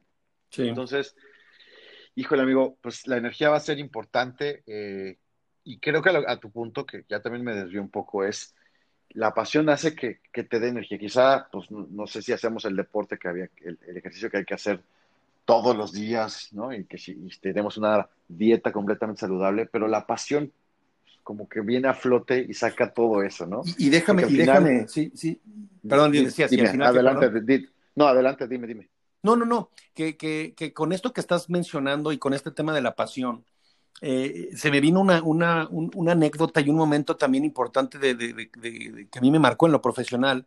Tuve, tuve, la, tuve la, la fortuna de conocer a, a un personaje de, la historia del deporte que, que se, conoce, se, llama Dick Fosbury. No sé si hayas escuchado hablar de Dick Fosbury. Pero no. Dick, Dick Fosbury fue este famoso atleta americano que en las Olimpiadas de México 68 rompió, puso, implantó el nuevo récord de salto de, altura, que fue el primero que cambió el salto de altura hacia atrás. Antes del 68, investigalo a ti que te gusta meterte en estas cosas y, a quien le guste, métanse a verlo. Antes del 68, en las Olimpiadas, eh, los saltos que hacían de altura eran, eran como, como de frente, ¿no? Como de caballito volado, así como de lado, como, como, como cuando te, le pasa una moto, pero como la brincas, ¿no? Así era el salto de altura. Y ese salto de altura duró, eh, duró no sé cuántos años, gordo. No, no, no, les mentiría si ahorita les digo, no sé, pero duró muchos años, ¿no? Pero para, pero para darles una idea, un rango, que el, el, el récord en ese momento de ese salto de altura, por decir una tontería, era de un metro y fracción, ¿no? Un metro diez. Dick Fosbury en el 68 se le ocurre hacer algo diferente y se le ocurre hacer algo diferente a raíz de, eh, de, una situación que él tuvo. Creo que tuvo él un problema, una enfermedad, un, tuvo una situación, algo le impactó a él en su cuerpo que no podía hacer el salto de esa manera. Entonces el señor inventó el salto hacia atrás, que es el salto que hasta la fecha, después desde el 68 a la fecha, es la forma en cómo se hace el salto de altura. Y este cuate, su récord, o sea, el salto que, era antes de, lo que les decía, uno punto y fracción, Dick Fosbury lo, llevó a dos y fracción, o sea, fue, fue, un, fue un avance cósmico, ¿no? En, en, el récord, ¿no? Y, y, en esta, y en esta, este Dick Fosbury, yo lo conocí porque lo llevaron a una ponencia, estoy hablando hace como nueve, diez años, eh, y después lo trajimos a México precisamente con, después de que lo conocimos en un evento internacional. Y, y, él, una de las cosas que decía en este, en este, hablando de este liderazgo, él decía que había tres factores que te hacían, que, que lo hicieron a él puntualmente transformar y hacer un cambio y un cambio que tuvo un impacto que trascendió en, la vida, que a raíz de un, problema que él tuvo, salió algo mágico, ¿no? Y hoy, y hoy tú decías, estamos en un problema del COVID y con todo lo que estamos viviendo, pero es que yo soy un convencido de que lo que viene va a estar, va, a ser muy diferente, pero va a ser, va a ser, va a ser mucho mejor. ¿Qué, ¿Qué, dijo Dick Fosbury en ese momento? Dijo, hay tres elementos en la ecuación aquí. me acuerdo perfectamente de esos tres elementos. Dijo, no funciona sin ninguno de los tres. O sea, no puedes tener dos de los tres en la mesa que quieras. No son excluyentes. No son, no, no. A huevo son los tres. Son los tres. Y él hablaba. Y de verdad, esto no es teoría, esto es lo que él presentó y la verdad se me hace... Y, es, y, y ahí entra uno de los componentes que, y creo que en los tres, yo los, al menos tú los has vivido, mucha gente que, le ha gustado y que trasciende verdaderamente, y a lo mejor digo, como bien dijiste, no quiero que se escuche así, pero es que si me haces, o sea, como mamón, ¿no? Pero si me haces la pregunta y me pongo yo a pensar, digo, pues es que sí es cierto, tiene mucha razón. Y los tres elementos que dijo este güey fueron, o este Dick Fosbury, fueron, eh, uno fue corazón, otro fue visión, y el otro elemento era, era, ay, cabrón, se me olvidó ahorita, se me fue, perdóname era, era visión. Es que me acuerdo aparte de los dibujitos que ponía un PowerPoint así chaquete, horrible el, PowerPoint. Y era un corazón, era corazón. Sí, sí, sí, sí, sí, no sabes qué PowerPoint. Pero me acuerdo perfectamente de los dibujitos. Y era, era corazón, visión y no me acuerdo si era actitud porque suena cliché, pero es que no me acuerdo si era actitud. Pero bueno, después, después ahora sí que se los comparto, te lo comparto a ti. Pero eran esos tres elementos. Y ahí, y ahí venía el tema de, de, de corazón. ¿No? Y, él hablaba mucho de a qué se refiere el corazón. Y el corazón es eso, eh, eso que llevas dentro, esa flama que te, que, te mueve el motor, ¿no? Es como tu punto de, de, de, ignición donde hace que tu motor se mueva y se mueva por, una, por algo que tú quieres hacer. Por eso él decía de la visión también ahí, ¿no? Bueno, tú, tú pones un objetivo, ¿no? Y en ese momento el objetivo de él era, él tenía que romper un récord, tenía que saltar y lo tenía que hacer de una manera diferente porque él físicamente no podía hacerlo de la manera normal, ¿no? Y la otra fue la disciplina, fue disciplina, perdóname, la otra era la disciplina. Y la disciplina para poder llegar a, llegar a eso, ¿no? Fueron como sus tres elementos. Yo sé, suena a libro y todo, suena muy a cliché, pero es que es la realidad. O sea, cuando lo ves ya en ejemplos y cuando dices tú, sí es cierto, ¿no? Y ahorita tú hablabas de que el nuevo el líder de ahora, yo creo que no es el líder de ahora, ahora, ahora nos estamos dando cuenta porque no sé si ahora, uno que empieza a leer cosas de liderazgo, ya se meten mucho en que, en que ahora el, gran líder es el que, el que tiene el mejor manejo de sus emociones, ¿no? Y entonces, o el que tiene, tiene ese poder de, de, ese líder emocional. Y entonces ya se empieza a meter el liderazgo ahora en este tema de, de la parte genuina de la emoción, ¿no? Entonces, y eso no es porque sea ahora, yo creo que siempre ha sido. Y si uno se pone a ver los líderes del pasado, comparado con la teoría del pasado, te encuentras grandes líderes que el corazón era lo que los movía, ¿no? El corazón los movía por completo, su visión, su visión y su corazón los movía por completo. Entonces, como bien lo estás diciendo, el corazón para mí es, esa parte, es ese, ese fuego, ese motor que te impulsa para lograr algo que estás pensando hacer. ¿No? Y, que fue como cuando abrí al principio que decía, es que me gusta a mí hacer, me gusta crear, me gusta ser parte de algo, me gusta, me gusta, soy inquieto, ¿no? En esa parte soy muy curioso en ese sentido. Entonces, pues la energía, pues ahí está, o sea, el fueguito está y además de repente es como si esto fuera una, una, hornilla, de repente baja tantito, de repente sube y sube, sube, como el boiler, ¿no? Literal, cuando abres el agua caliente, el pinche boiler. Entonces, pues yo siento que de repente abro el agua caliente, ¿no? Entonces yo puedo, puede estar apagado el boiler, ¿eh? Pero si abro el agua caliente, se prende esta madre y se prende a full, a full. Y, es un componente que, como bien dices, ahorita más que nunca lo vamos a necesitar, no, no, o sea, sí como, como, como líderes, pero, pero como, como personas, para todo lo que viene en esta nueva realidad, porque es una nueva realidad, es un entorno diferente que, que nos, va, nos va a exigir a todos eh, este, este, y eso es lo positivo, que a todos nos va a exigir por igual, el, cambio que viene y el tomar el control y tomar esas riendas y el ser líder de lo que, o sea, liderar tú tu, tu emoción, tu controlarlo. Eh, ahí creo que hay una gran, una, una gran, una gran, viene algo, bien interesante, ¿no? Pero amigo, entonces, vamos a decirlo así porque yo, yo soy un creyente de eso, y no porque crea, porque lo vivo. eh, en ese tipo de, liderazgo donde uno pone mucha pasión, pues quizá no tienes eh, estas fuentes de energía, estas fuentes que generan más pasión, porque creo que con eso se nace. Eso es bien difícil y a través del tiempo creo que es bien difícil que se haga. ¿no? Eh, creo que los skills y, las capacidades, vamos a decir, las numéricas, las técnicas, pues esas sí se pueden aprender. ¿no? Esa, pues tomas una clase, vas a una maestría, terminas una carrera, vas a un curso, ¿no? Un entrenamiento y, generas esas capacidades, ¿no? Y al final creo que todo el mundo pues puede aprender a sumar y a restar, ¿no? Que eso creo que creo que lo de, no, es que no sea importante, pero lo descarto porque todo mundo si se dedica lo puede hacer eh, en menor o, mayor medida, pero todo mundo lo puede hacer. Pero, pero pues, realmente esta pasión que se refleja en el liderazgo, híjole, creo que se nace, creo que, creo que si no lo tienes, se nota, ¿no? Se notan los tipos de líderes que, que, hoy pues, han cambiado al mundo, pues sí, efectivamente tienen mucha pasión, tienen un objetivo, tienen una misión y creo que tienen un, siempre están buscando dejar un legado, ¿no? Creo que eso es, esa palabra a mí me gusta mucho, pero, pero finalmente es, ¿no? Es una, son personas que tienen la capacidad de, de, hacer que generen un legado eh, que, que tenga como, como, como, como, un espectro más amplio hacia, hacia abajo o en el tiempo.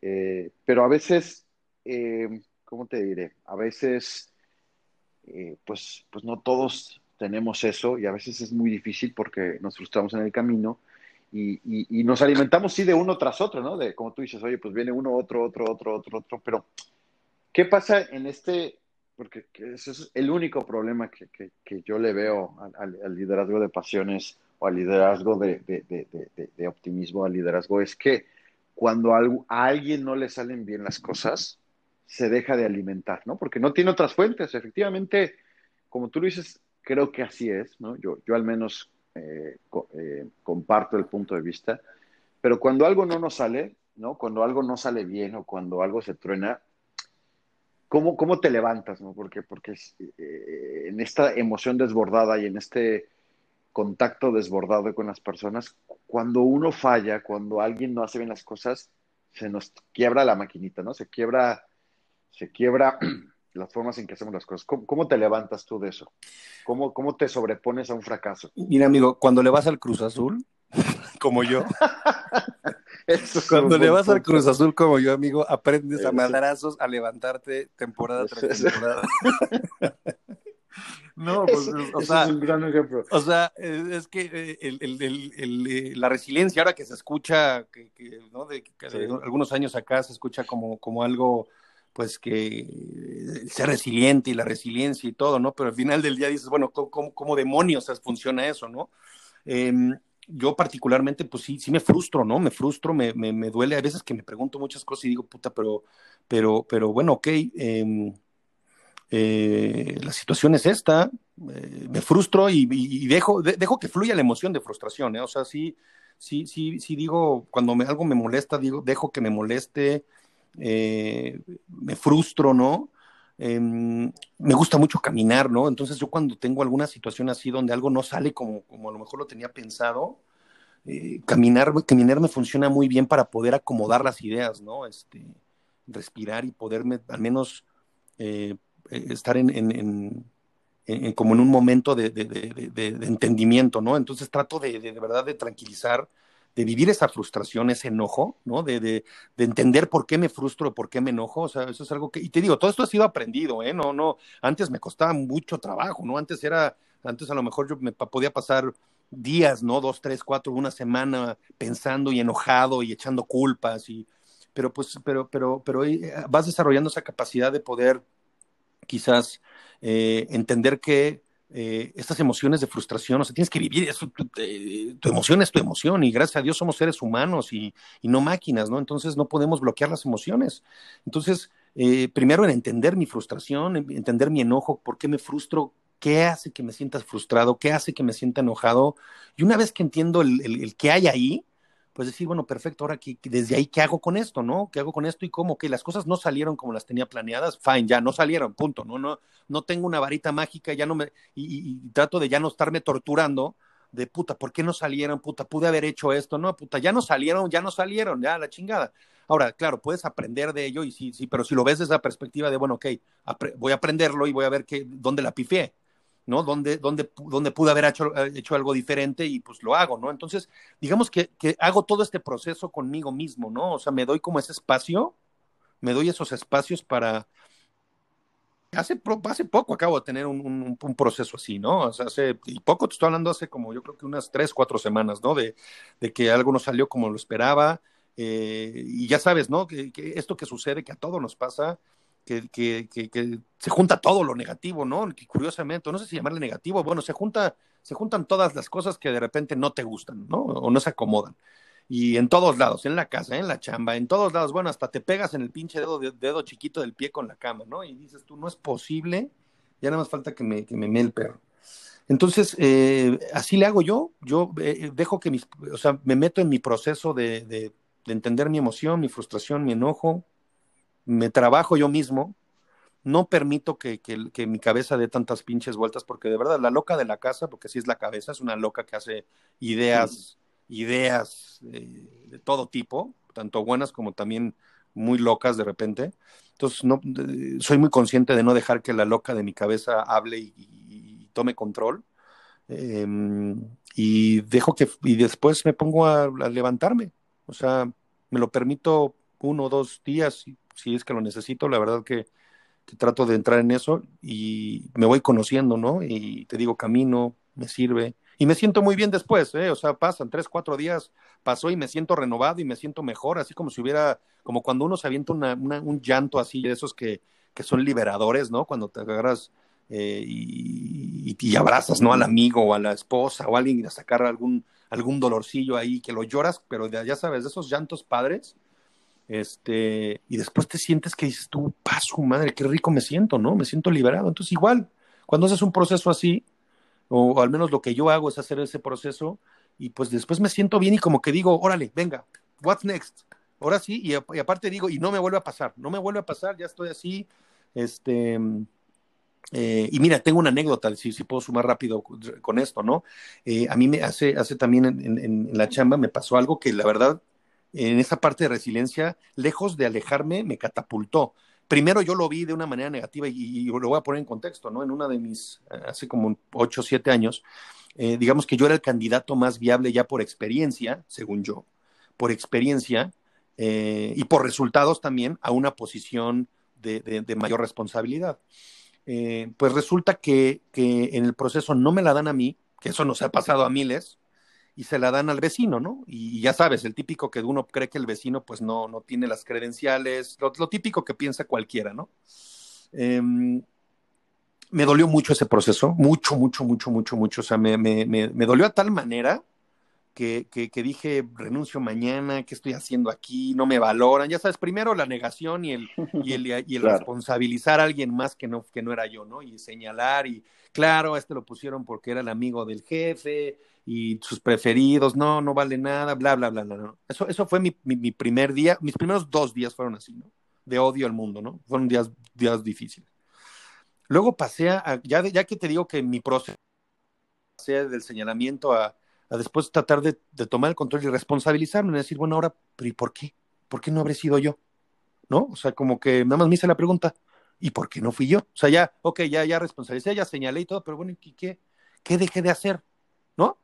Entonces me empecé, me, empecé a enfocar en el qué dejé hacer, qué, qué no hice bien, qué esto, y encontré cosas, encontré cosas en mí que, que, que, yo no había hecho de la manera correcta, que, eh, que, tenía que haber, eh, digamos, mostrado de una manera diferente, que no tenía nada que ver con los resultados, no tenía nada que ver con mi experiencia, no tenía nada que ver con mi tiempo, tenía que ver con que tenía que yo haber desarrollado, trabajado en algunas cosas que buscaban para esa posición.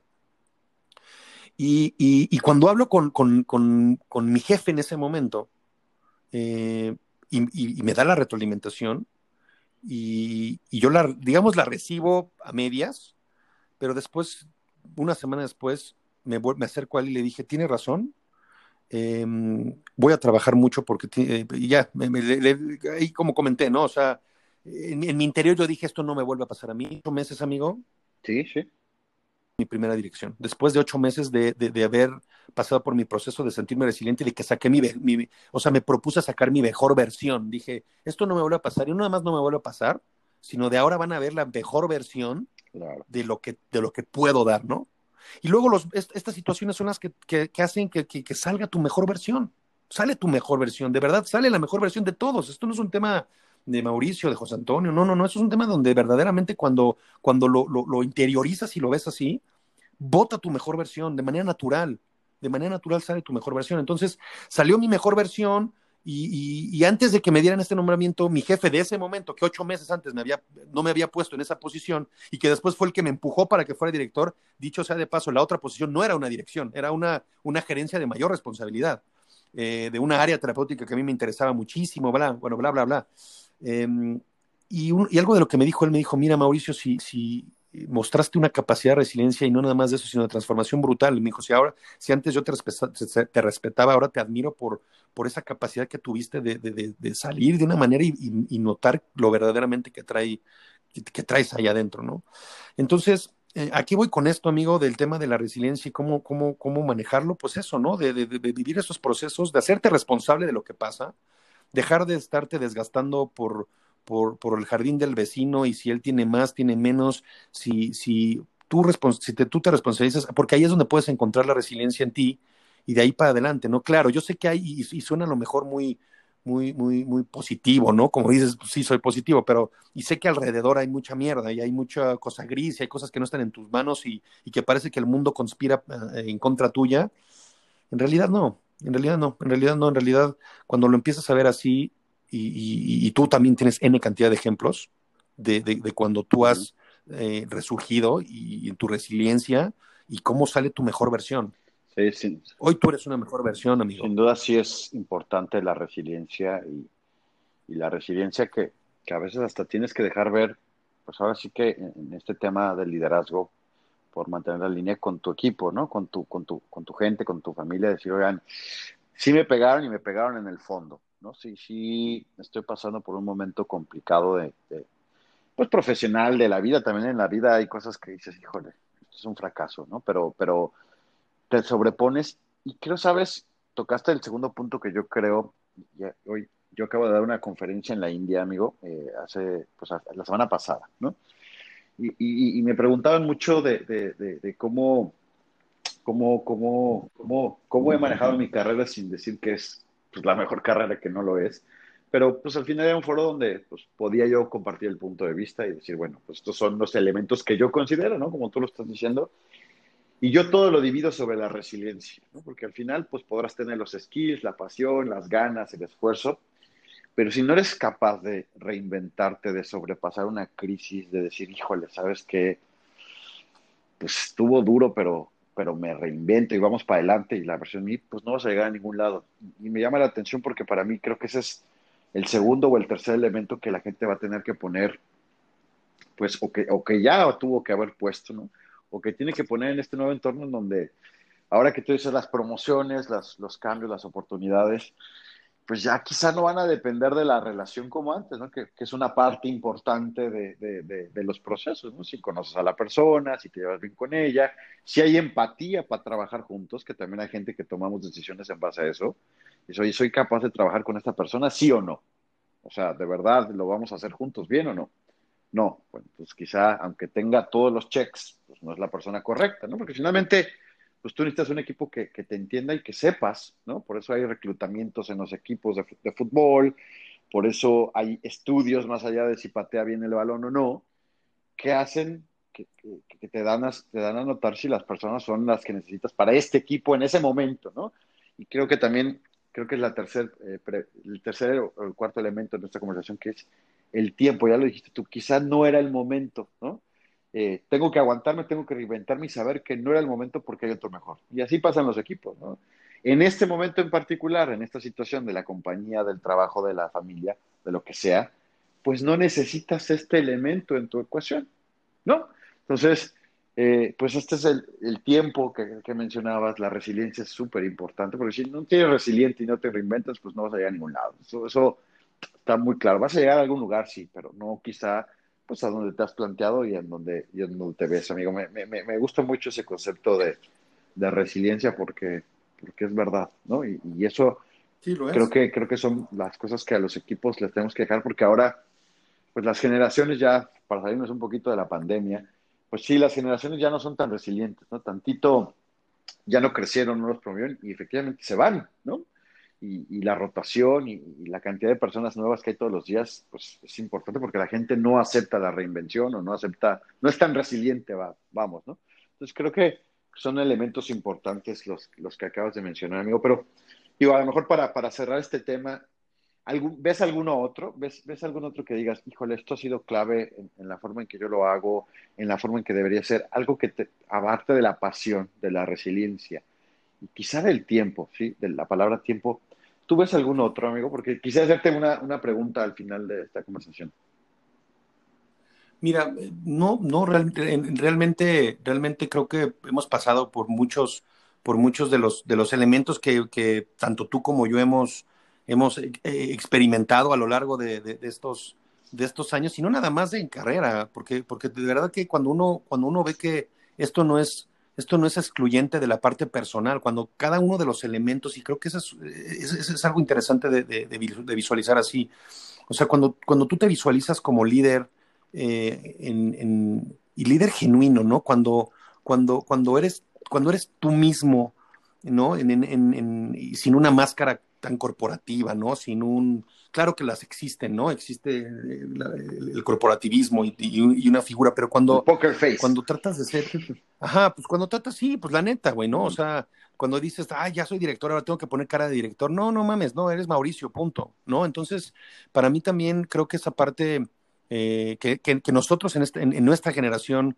eh, y más las generaciones de, de, de ahora, más que, que, han roto más estos estereotipos jerárquicos, eh, donde creo que también eso, así, eso, es fundamental, ¿no? En el sentido de que no, no te pones en un papel de, yo ya soy, oh señor director, oh señor VP, oh señor, no, no, no, ni madre, no dejas de ser la misma persona que tienes una responsabilidad de guiar y que eres el capitán de un barco simplemente, y no, no, eso no te hace ni ser eh, superior ni, ni nada, ¿no? Simplemente tienes una gran responsabilidad de dar un norte y de hacer muchas cosas alrededor de eso. Entonces, eh, yo creo que esa es otra de las cosas que siempre hay que tener bien, bien, en, mente, que, eh, el, ser líder o el buscar ser líder, porque se escucha muy padre, ¿no? Y de verdad, yo todavía a la fecha digo, bueno, verdaderamente, verdaderamente yo me, me, considero un líder eh, y, y, no, hoy no tengo una respuesta, la única respuesta es que yo hoy, o más que respuesta, lo único que yo veo es que pues tengo comentarios muy, muy, muy halagadores de mi equipo, ¿no? De cuando me dicen es que me gustaría,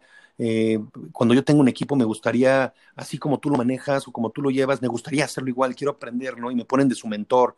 Este, hay muchas cosas que, que, de repente me van comentando en el camino que como a ti te lo han hecho, gordo, lo hemos platicado y por eso creo que este fue el tema donde, donde más podíamos sacarle fruto porque los dos lo hemos vivido de una manera muy parecida. Este, y ahí me doy cuenta que digo, híjole, pues eh, más, que, más que yo sentirme un líder, lo que, estoy, lo que estoy sintiendo y lo que estoy creyéndome es que verdaderamente estoy impactando a las personas de una forma trascendental. Que, que, las personas que a lo mejor, incluyendo a mi familia, incluyendo a mi madre, incluyendo a mis hijos, incluyendo a mi esposa, incluyéndome a mí mismo, incluyendo a mis amigos, incluyendo a mi equipo de trabajo, de alguna u otra forma, puedo, puedo, puedo dar algo puedo, puedo, puedo, puedo este, impactar de una manera que puede ser trascendental de ayuda de crecimiento para alguien más que no soy yo. Y eso, y eso para mí creo que eh, ah, le da un, como un, cierre al loop de todo lo que, lo que es sentirse o creerse que uno puede generar un, un liderazgo, ¿no? Claro. Oye, amigo, ¿Tú tienes alguna figura de liderazgo, algún personaje, alguien eh, que te haya inspirado o que te inspire todos los días? Porque también eso, ¿sabes? Es importante. Luego la, gente anda por ahí sin un role model, ¿no? Eh, hemos llegado al punto en donde creemos que solo nos necesitamos a nosotros mismos, pero, pero, pero tú tienes algún, algún, algún líder que digas, puede ser alguien muy cercano, puede ser alguien muy histórico, pero tienes a alguien que, que, que, que digas, tú sabes que lo que dijo y como lo dijo, eso es lo que trato de hacer. ¿Tienes a alguien, amigo? Este, mira, Benito Juárez. no. ¿Sabes? ¿Sabes que, que, ¿qué creo? No, tengo varios, porque, y eso es algo, y algo que dices ahorita que, no te había comentado, pero mira, mucho de lo, de lo que he aprendido en mi carrera es, es a tratar de aprender de todas las personas y, soy una persona que trato de absorber lo mejor de todos, ¿no? Y trato de ver lo mejor de todos. Entonces ahí hago un híbrido y trato yo de, de aprender de eso y, quizás en algunos casos, eh, eh, más que imitarlo, meterlo en mi ecuación, ¿no? Aprendo muchísimo de ti, aprendo mucho de Luis, aprendo mucho de, de, de, mi abuelo, era alguien también que, que, que, me enseñó muchas cosas en términos de resiliencia, ¿no? Este, eh, figuras, figuras, pues mira, soy, soy, soy, me gusta mucho eh, Barack Obama, de verdad que su, su, su, su, su filosofía, lo que hizo, la verdad, son de esos, de esos, de esos personajes que, que, que, que, que te mueven, ¿no? Que, que tiene mucho que dices tú, hijo, le comparto contigo, ¿no? Gente como Walt Disney, que son creadores, inspiradores, y que, que lo que dejaron en un legado son de, estos, de estas figuras que a mí en lo particular me, me, han, me han, llenado, ¿no? El mismo Steve Jobs con sus, con sus cosas, ¿no? Eh, con sus eh, locuras y con eh, sus manejos donde el tipo era insufrible, pero al mismo tiempo tenía, era un, era un líder nato, ¿no? Y hacía que la gente lo siguiera, ¿no? Entonces, porque no todo es apapacho y no todo eso, o sea, que también no se malentienda eso, ¿no? Al contrario, todo es, es retar al, al, otro, ¿no? Y también sacarle su mejor lado. Entonces, pues tengo varias figuras, amigo, de las que yo voy construyendo ese, ese líder, ¿no? Que, que, que se vuelve como un, un, un monstruo en términos de, de, de, de, lo que yo anhelo ser, ¿no? Y lo que trato de yo aprender. Pues mira, también creo que, creo que tengo muchas, creo que, que, mencionaste uno clave que, que, para mí, pues Steve Jobs, que sí es un líder incomprendido, ¿no? Y lo digo incomprendido porque cuando tú lees su vida y, si alguna vez pues lo, lo, lo, seguiste en vida, ¿no? Eh, pues era un tipo que, su liderazgo era muy particular, eh, porque sí tenía un poco de, era muy ególatra, ¿no? Al final del día él tenía una visión. Creo que él se soportaba más en la visión que en, el liderazgo, como bien dijiste que la visión es importante. Y lo que logró hacer, eh, pues es que todo el mundo se sumara a la visión. ¿no? no necesariamente fue el mejor jefe, ni el mejor líder, ni el mejor eh, creador de equipos, pero la visión era tan fuerte que logró que todo el mundo pues, hiciera lo que hoy es Apple. ¿no? O sea, eh, creo que también como líder tienes que aprender a apoyarte en donde eres muy fuerte. Entonces, puede ser que en la empatía seas muy fuerte. Si lo eres, explótalo, porque, porque eso es una diferencia y eso va a ser pues tu parte, tu parte medular de, tu liderazgo. Pero si eres el de la visión, síguele ahí y quizá trata de mejorar las otras variables, pero tu visión va a ser lo que te defina y lo, por lo cual tu equipo va a estar al, lado de ti. Y, y, si puedes desarrollar todas, qué bueno, pero, pero él particularmente se va por el lado de la visión y, lo admiro mucho porque su liderazgo es a través de, de, no darse por vencido y la resiliencia ahí es clara, ¿no? Él creo que en, su historia y, en, su vida nunca se dio por vencido de, la visión que tenía, ¿no? Entonces, para mí es uno de, las más grandes, ¿no? Pero, pero también está Benito Juárez, no, Emiliano Zapata, no,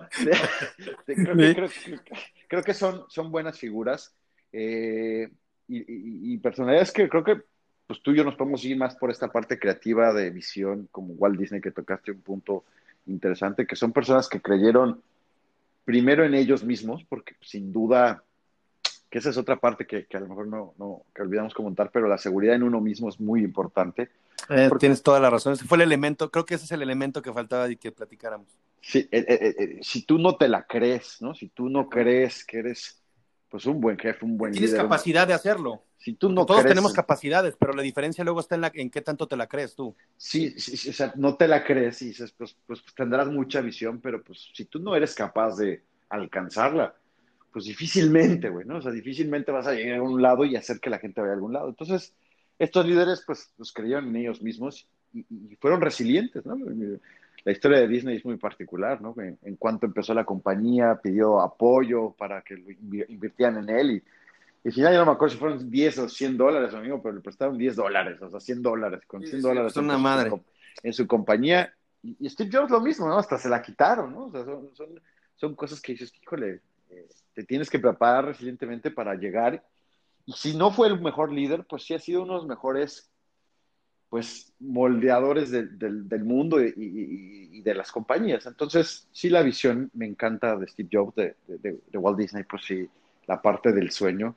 la parte de, pero creo que la, la, característica principal, y así como muchos, ¿no? Hasta Gandhi, que tiene su, su parte espiritual importante, su parte social enorme, pues son personas que creyeron en, en ellos mismos y en su propia visión, ¿no? Eso, eso me, me llama mucho la atención. Y, y, sabes, también me llaman la atención de, pues de los líderes que, que, no necesariamente pues han tenido un impacto positivo en las, en las sociedades, ¿no? Un Pablo Escobar, ¿no? Que, que, que si tú ves su vida, no, quizá no la vida exagerada que cuenta el mundo, pero también fue un líder, ¿no? Fue, fue un líder que, claro, que en, sus claro. procesos, en sus procesos de liderazgo funcionaba, ¿no? Él ponía una visión, Él creía que iba a llegar a algún lado, quizá no con lo positivo de la vida, pero, creyó en una visión, creyó en un lado, se encargó de generar a las personas correctas, también no necesariamente buenas personas, pero tenía las personas correctas, fue tejiendo redes para llegar a donde tenía que llegar y fue resiliente, ¿no? Porque tampoco es que le salió bien, lo cacharon una y, otra vez, lo metieron a la cárcel varias veces, o sea, varias veces lo quisieron matar, pero siempre tuvo la resiliencia. Y hoy juzgamos, pues sí, la parte que no está bien de Pablo Escobar, pero finalmente también fue un líder importante, ¿no? Así como lo fue, digo, y a lo mejor aquí pierdo, perdemos eh, seguidores en este podcast, pero Hitler también tiene su, tiene su, su, su lado en teoría y en estructura de liderazgo impresionante, ¿no? O sea, sí, los, o sea, los elementos que hay allá dentro de, de liderazgo están, ¿no? O sea, pues, yo trato, por ejemplo, de leer libros de buenos y malos líderes, ¿no? O sea, léete la, la vida de Pablo Escobar y dices, ah, caray. Pues es que hasta llegas a apreciarlo en liderazgo, ¿no? No, no, no en lo que hizo ni, ni, ni en lo que le produjo a su país ni al mundo, pero, pero, pero en el proceso de cómo llegarse a un sueño, a una idea y, y generar pues acá no eran equipos, eran, pues, eran, eran traquetos, eran, era, era, era otro tipo de personalidad, pero finalmente estaban con él, ¿no? Apoyaban su ideal, apoyaban, su, y se encargaba de recompensar también, ¿no? Que, eso es importante de reconocer y reconocía a su forma, pues, pues, el mundo. Entonces, sí, sí, sí, creo que, creo que tengo varias figuras y que trato de ver en el proceso, no tanto en el impacto de sus decisiones, porque Quizás Steve Jobs pudo haber sido otra historia también, ¿no? Y, y, y, ahora podemos juzgar hasta Walt Disney por usar animales, ¿no? O sea, creo que, creo que, creo que el proceso es interesante y, será bueno compartirlos. Por, por ahí también eh, alguien me dijo, oye, ¿por qué a ti que te gusta leer, por qué no subes de historias de los libros que lees? Que creo que eso es importante también, eh, siempre tener un buen libro y decir, a ver, vamos a ver qué dijo. Ahorita estoy leyendo la, la historia de Virgin Records, ¿no? De, de, de, de, cómo, cómo, cómo nace la idea. Y los procesos son muy particulares. Lo que pasa es que no todos estamos eh, listos para creer en un ideal, en un sueño, ni para trabajar por ello, amigo, porque requiere mucho tiempo y mucha resiliencia, como tú lo decías. Eh, pero bueno, amigo, creo que, creo que, creo que hemos dejado, eh, sin duda, podemos abordar muchos puntos que ojalá podamos grabar y, y, luego podemos hacer cosas más interesantes con otros participantes y, y, hacer una mesita ahí redonda y todo, porque creo que tenemos muchas cosas que decir. Eh, sin duda no, no hemos salido en un TED Talk, ¿no? Que sí. es como eran mis sueños, pero, pero creo que así como yo, yo siempre hago esta, esta, esta este símil, si, si, tú te fijas, eh, y, no lo explotamos malamente, ¿no? ¿no? No lo explotamos porque o no nos hacemos escuchar o nadie nos quiere escuchar, pero así como en los reality shows nacieron millones y millones de artistas o de cantantes, ¿no? Que, que tú dices, Toñita de la academia, puta, pero ¿quién iba, quién iba a dar un varo por, por, ¿no? Por, hasta por, por gentes que llegaron lejos, ¿no? De personas que llegaron lejos, eh, que, que graban discos ahora. Solamente necesitaban la oportunidad de un foro, de que alguien nos escuchara y de que pudieran ellos mismos plantearse su carrera. Y ojalá este podcast con esta conversación, pues mañana nos diga, oye, ¿sabes qué? Pues lo que dije aquí o fueron puras mamadas o fue algo bien interesante que, que voy, a re, voy a reforzar en mi carrera y ojalá la gente me escuche y después pues salgan los, los, los, los, los, los, los, los reality shows de, de, estos experimentos que ahora están pasando, ¿no? Que ahora todo el mundo, pues ahora todo el mundo es youtuber, ¿no? Que, que, que, que, que cuesta, ¿no? O sea, que, que no es fácil ser youtuber, eh, pero, ¿sabes? Está detonando la creatividad de los niños, está detonando la creatividad, los está haciendo más seguros, los está haciendo claro. pues, tener el don de la palabra, de, de preocuparse por, por, un proceso. Y hasta por un trabajo, ¿no? Porque hasta ahora grabar un podcast aquí tú y yo se oye bien, ¿no? A lo mejor con una cervecita, un vinito, está padre, pero después viene el trabajo de editarlo, de publicarlo, de que tú lo vuelvas a escuchar, de escucharte, de criticarte. Y creo que, creo que ojalá tengamos la oportunidad porque es un ejercicio interesante y que la gente diga, oye, de Mauricio me gustó esto, me enganché con esto, de, Luis de esto, y, salgan pues los nuevos, pues no, no sé si vayamos a llegar a, ser unos pensadores, pero que seas un ejemplo para tu organización y, que tú mismo en esta conversación informal te descubras y digas, ah, puta, sí que puedo hacer las cosas diferente y de gente normal, ¿no? Y eso es lo padre de los, de los, de los realities, ¿no? Que, al final es gente normal que se da la oportunidad y, que puede cambiar el mundo. Entonces, pues ojalá esta pequeña semillita, este ejercicio, pues nos sirva, además de una terapia de encierro, que eso, pues así fue como nació esto, pues para decir, plantearnos y decir, oye, a ver, esto que dije, puta, sí, y ¿sabes qué? O, mucha gente dice, yo no tengo una figura de liderazgo, ¿no? Pues voy a comprar un libro de Steve Jobs, ¿no? Y ahí empezar a cambiar, ¿no? Porque de verdad ahora hemos tenido varias conversaciones que dicen, bueno, ¿cómo vamos a hacer de aquí en adelante? Y si antes no opinaba la gente, amigo, ahora menos, ¿no? Porque, porque no tiene un fundamento, no tiene, no llega a la historia y dicen, bueno, es que en 1910, pues esto también pasó y así le dieron. Hay que, hay que también tener la perspectiva de, escuchar, de leer y de aprender. Y, creo que los podcasts es algo bien fácil, ¿no? Tú prendes el coche y vas escuchando a Mauricio y dices, bueno, a ver, la historia de Mauricio es bien interesante y lo que dijo es muy interesante y ojalá sirva para esto, porque para los 10 personas que nos escuchan hoy, pues, y para los 12 mañana, al menos para hacer esta, semillita, eh, amigo, y, qué bueno que, le dedicaste el tiempo, porque ya es tarde en México, eh, qué bueno que, le diste, es rico escucharte, ojalá te escuches después, eh, y que digas, ah, mira qué padre, sí, sí, sí, sí estoy plasmando lo que pienso, que a veces es muy difícil, y, qué bueno, amigo. Y, pues este no es el, último. Yo, yo quisiera que, que, vayamos haciendo este ejercicio, ¿no? Inclusive me dijeron, oye, y, no, y no aceptas un colaborador y que hablemos. Pues encantado de la vida. Estaría buenísimo que, esto llegara ahí, ¿no? Que, que, que fuéramos varias personas y, que pudiéramos hablar de más temas y invitar a mucho más gente, amigos, si tienes gente y le quieres hacer uno, pues hagámosle uno.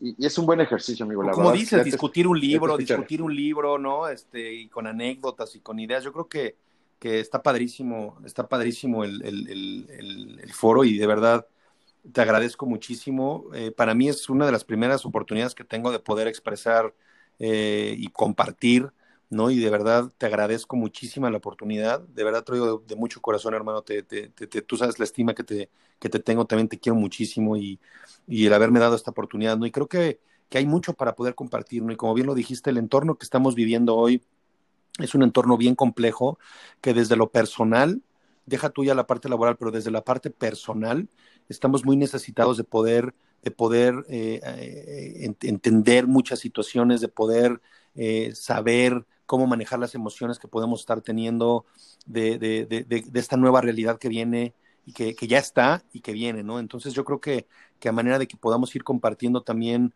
eh, hoy tocamos temas de liderazgo, mañana podemos tocar de otros temas o podemos ir desmenuzando algunos temas de lo que hablamos, ¿no? Porque creo que teníamos mucho que decir todavía.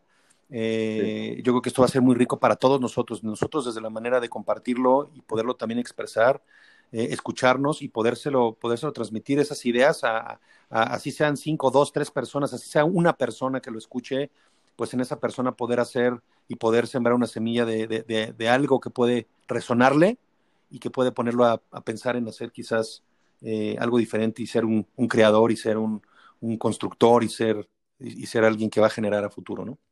Y, bueno, yo creo que, que, que, para estos, en, en, estos, en estos momentos de, la situación que estamos viviendo, el poder eh, verdaderamente compartir estas ideas, ¿no? Estas, estas, estas expresiones que tenemos eh, son sumamente importantes por, lo que estamos viviendo, ¿no? Y más allá de poder hablar de temas como resiliencia, como, como eh, corazón y todo, yo creo que el, poder escucharnos, el poder seguir dando a lo mejor un mensaje a la gente sobre, sobre, y a nosotros mismos, ¿eh? y a nosotros mismos sobre, sobre cómo poder eh, trabajar en lo que va a venir, ¿no? En esta nueva realidad, va a ser sumamente poderoso. Entonces, el que alguien pueda escuchar eh, este podcast, sea una persona, dos, tres, las que sean, estar, es, es, padrísimo y de verdad yo me siento muy agradecido al poder haber eh, compartido esto y poder dejar una semillita ahí para, para, lo que pueda funcionar para alguien, para alguien en particular. A mí en lo particular fue una, una, una gran experiencia y deseoso de volver a compartir contigo un, un, un podcast más y poder platicar de, de, de muchas más cosas que, que, podamos, que podamos expresar. Entonces, saludos y, y cuídate, hermano. Gracias, amigo, y te agradezco mucho y ya pronto lo, lo postearemos. Yo creo que en un par de días lo, lo, tenemos arriba. Te agradezco mucho, amigo. Te mando un abrazote hasta México, que ojalá podamos ir rápido en cuanto nos dejen volver a volar sin ningún problema. Eh, pues te mando un abrazo, amigo. Saludos en casa y, y nos vemos pronto. Seguro, hermano. Te mando un fuerte abrazo y sigan las historias de Pepe que están a toda madre. Cuídense. Abrazo. Bye. Bye.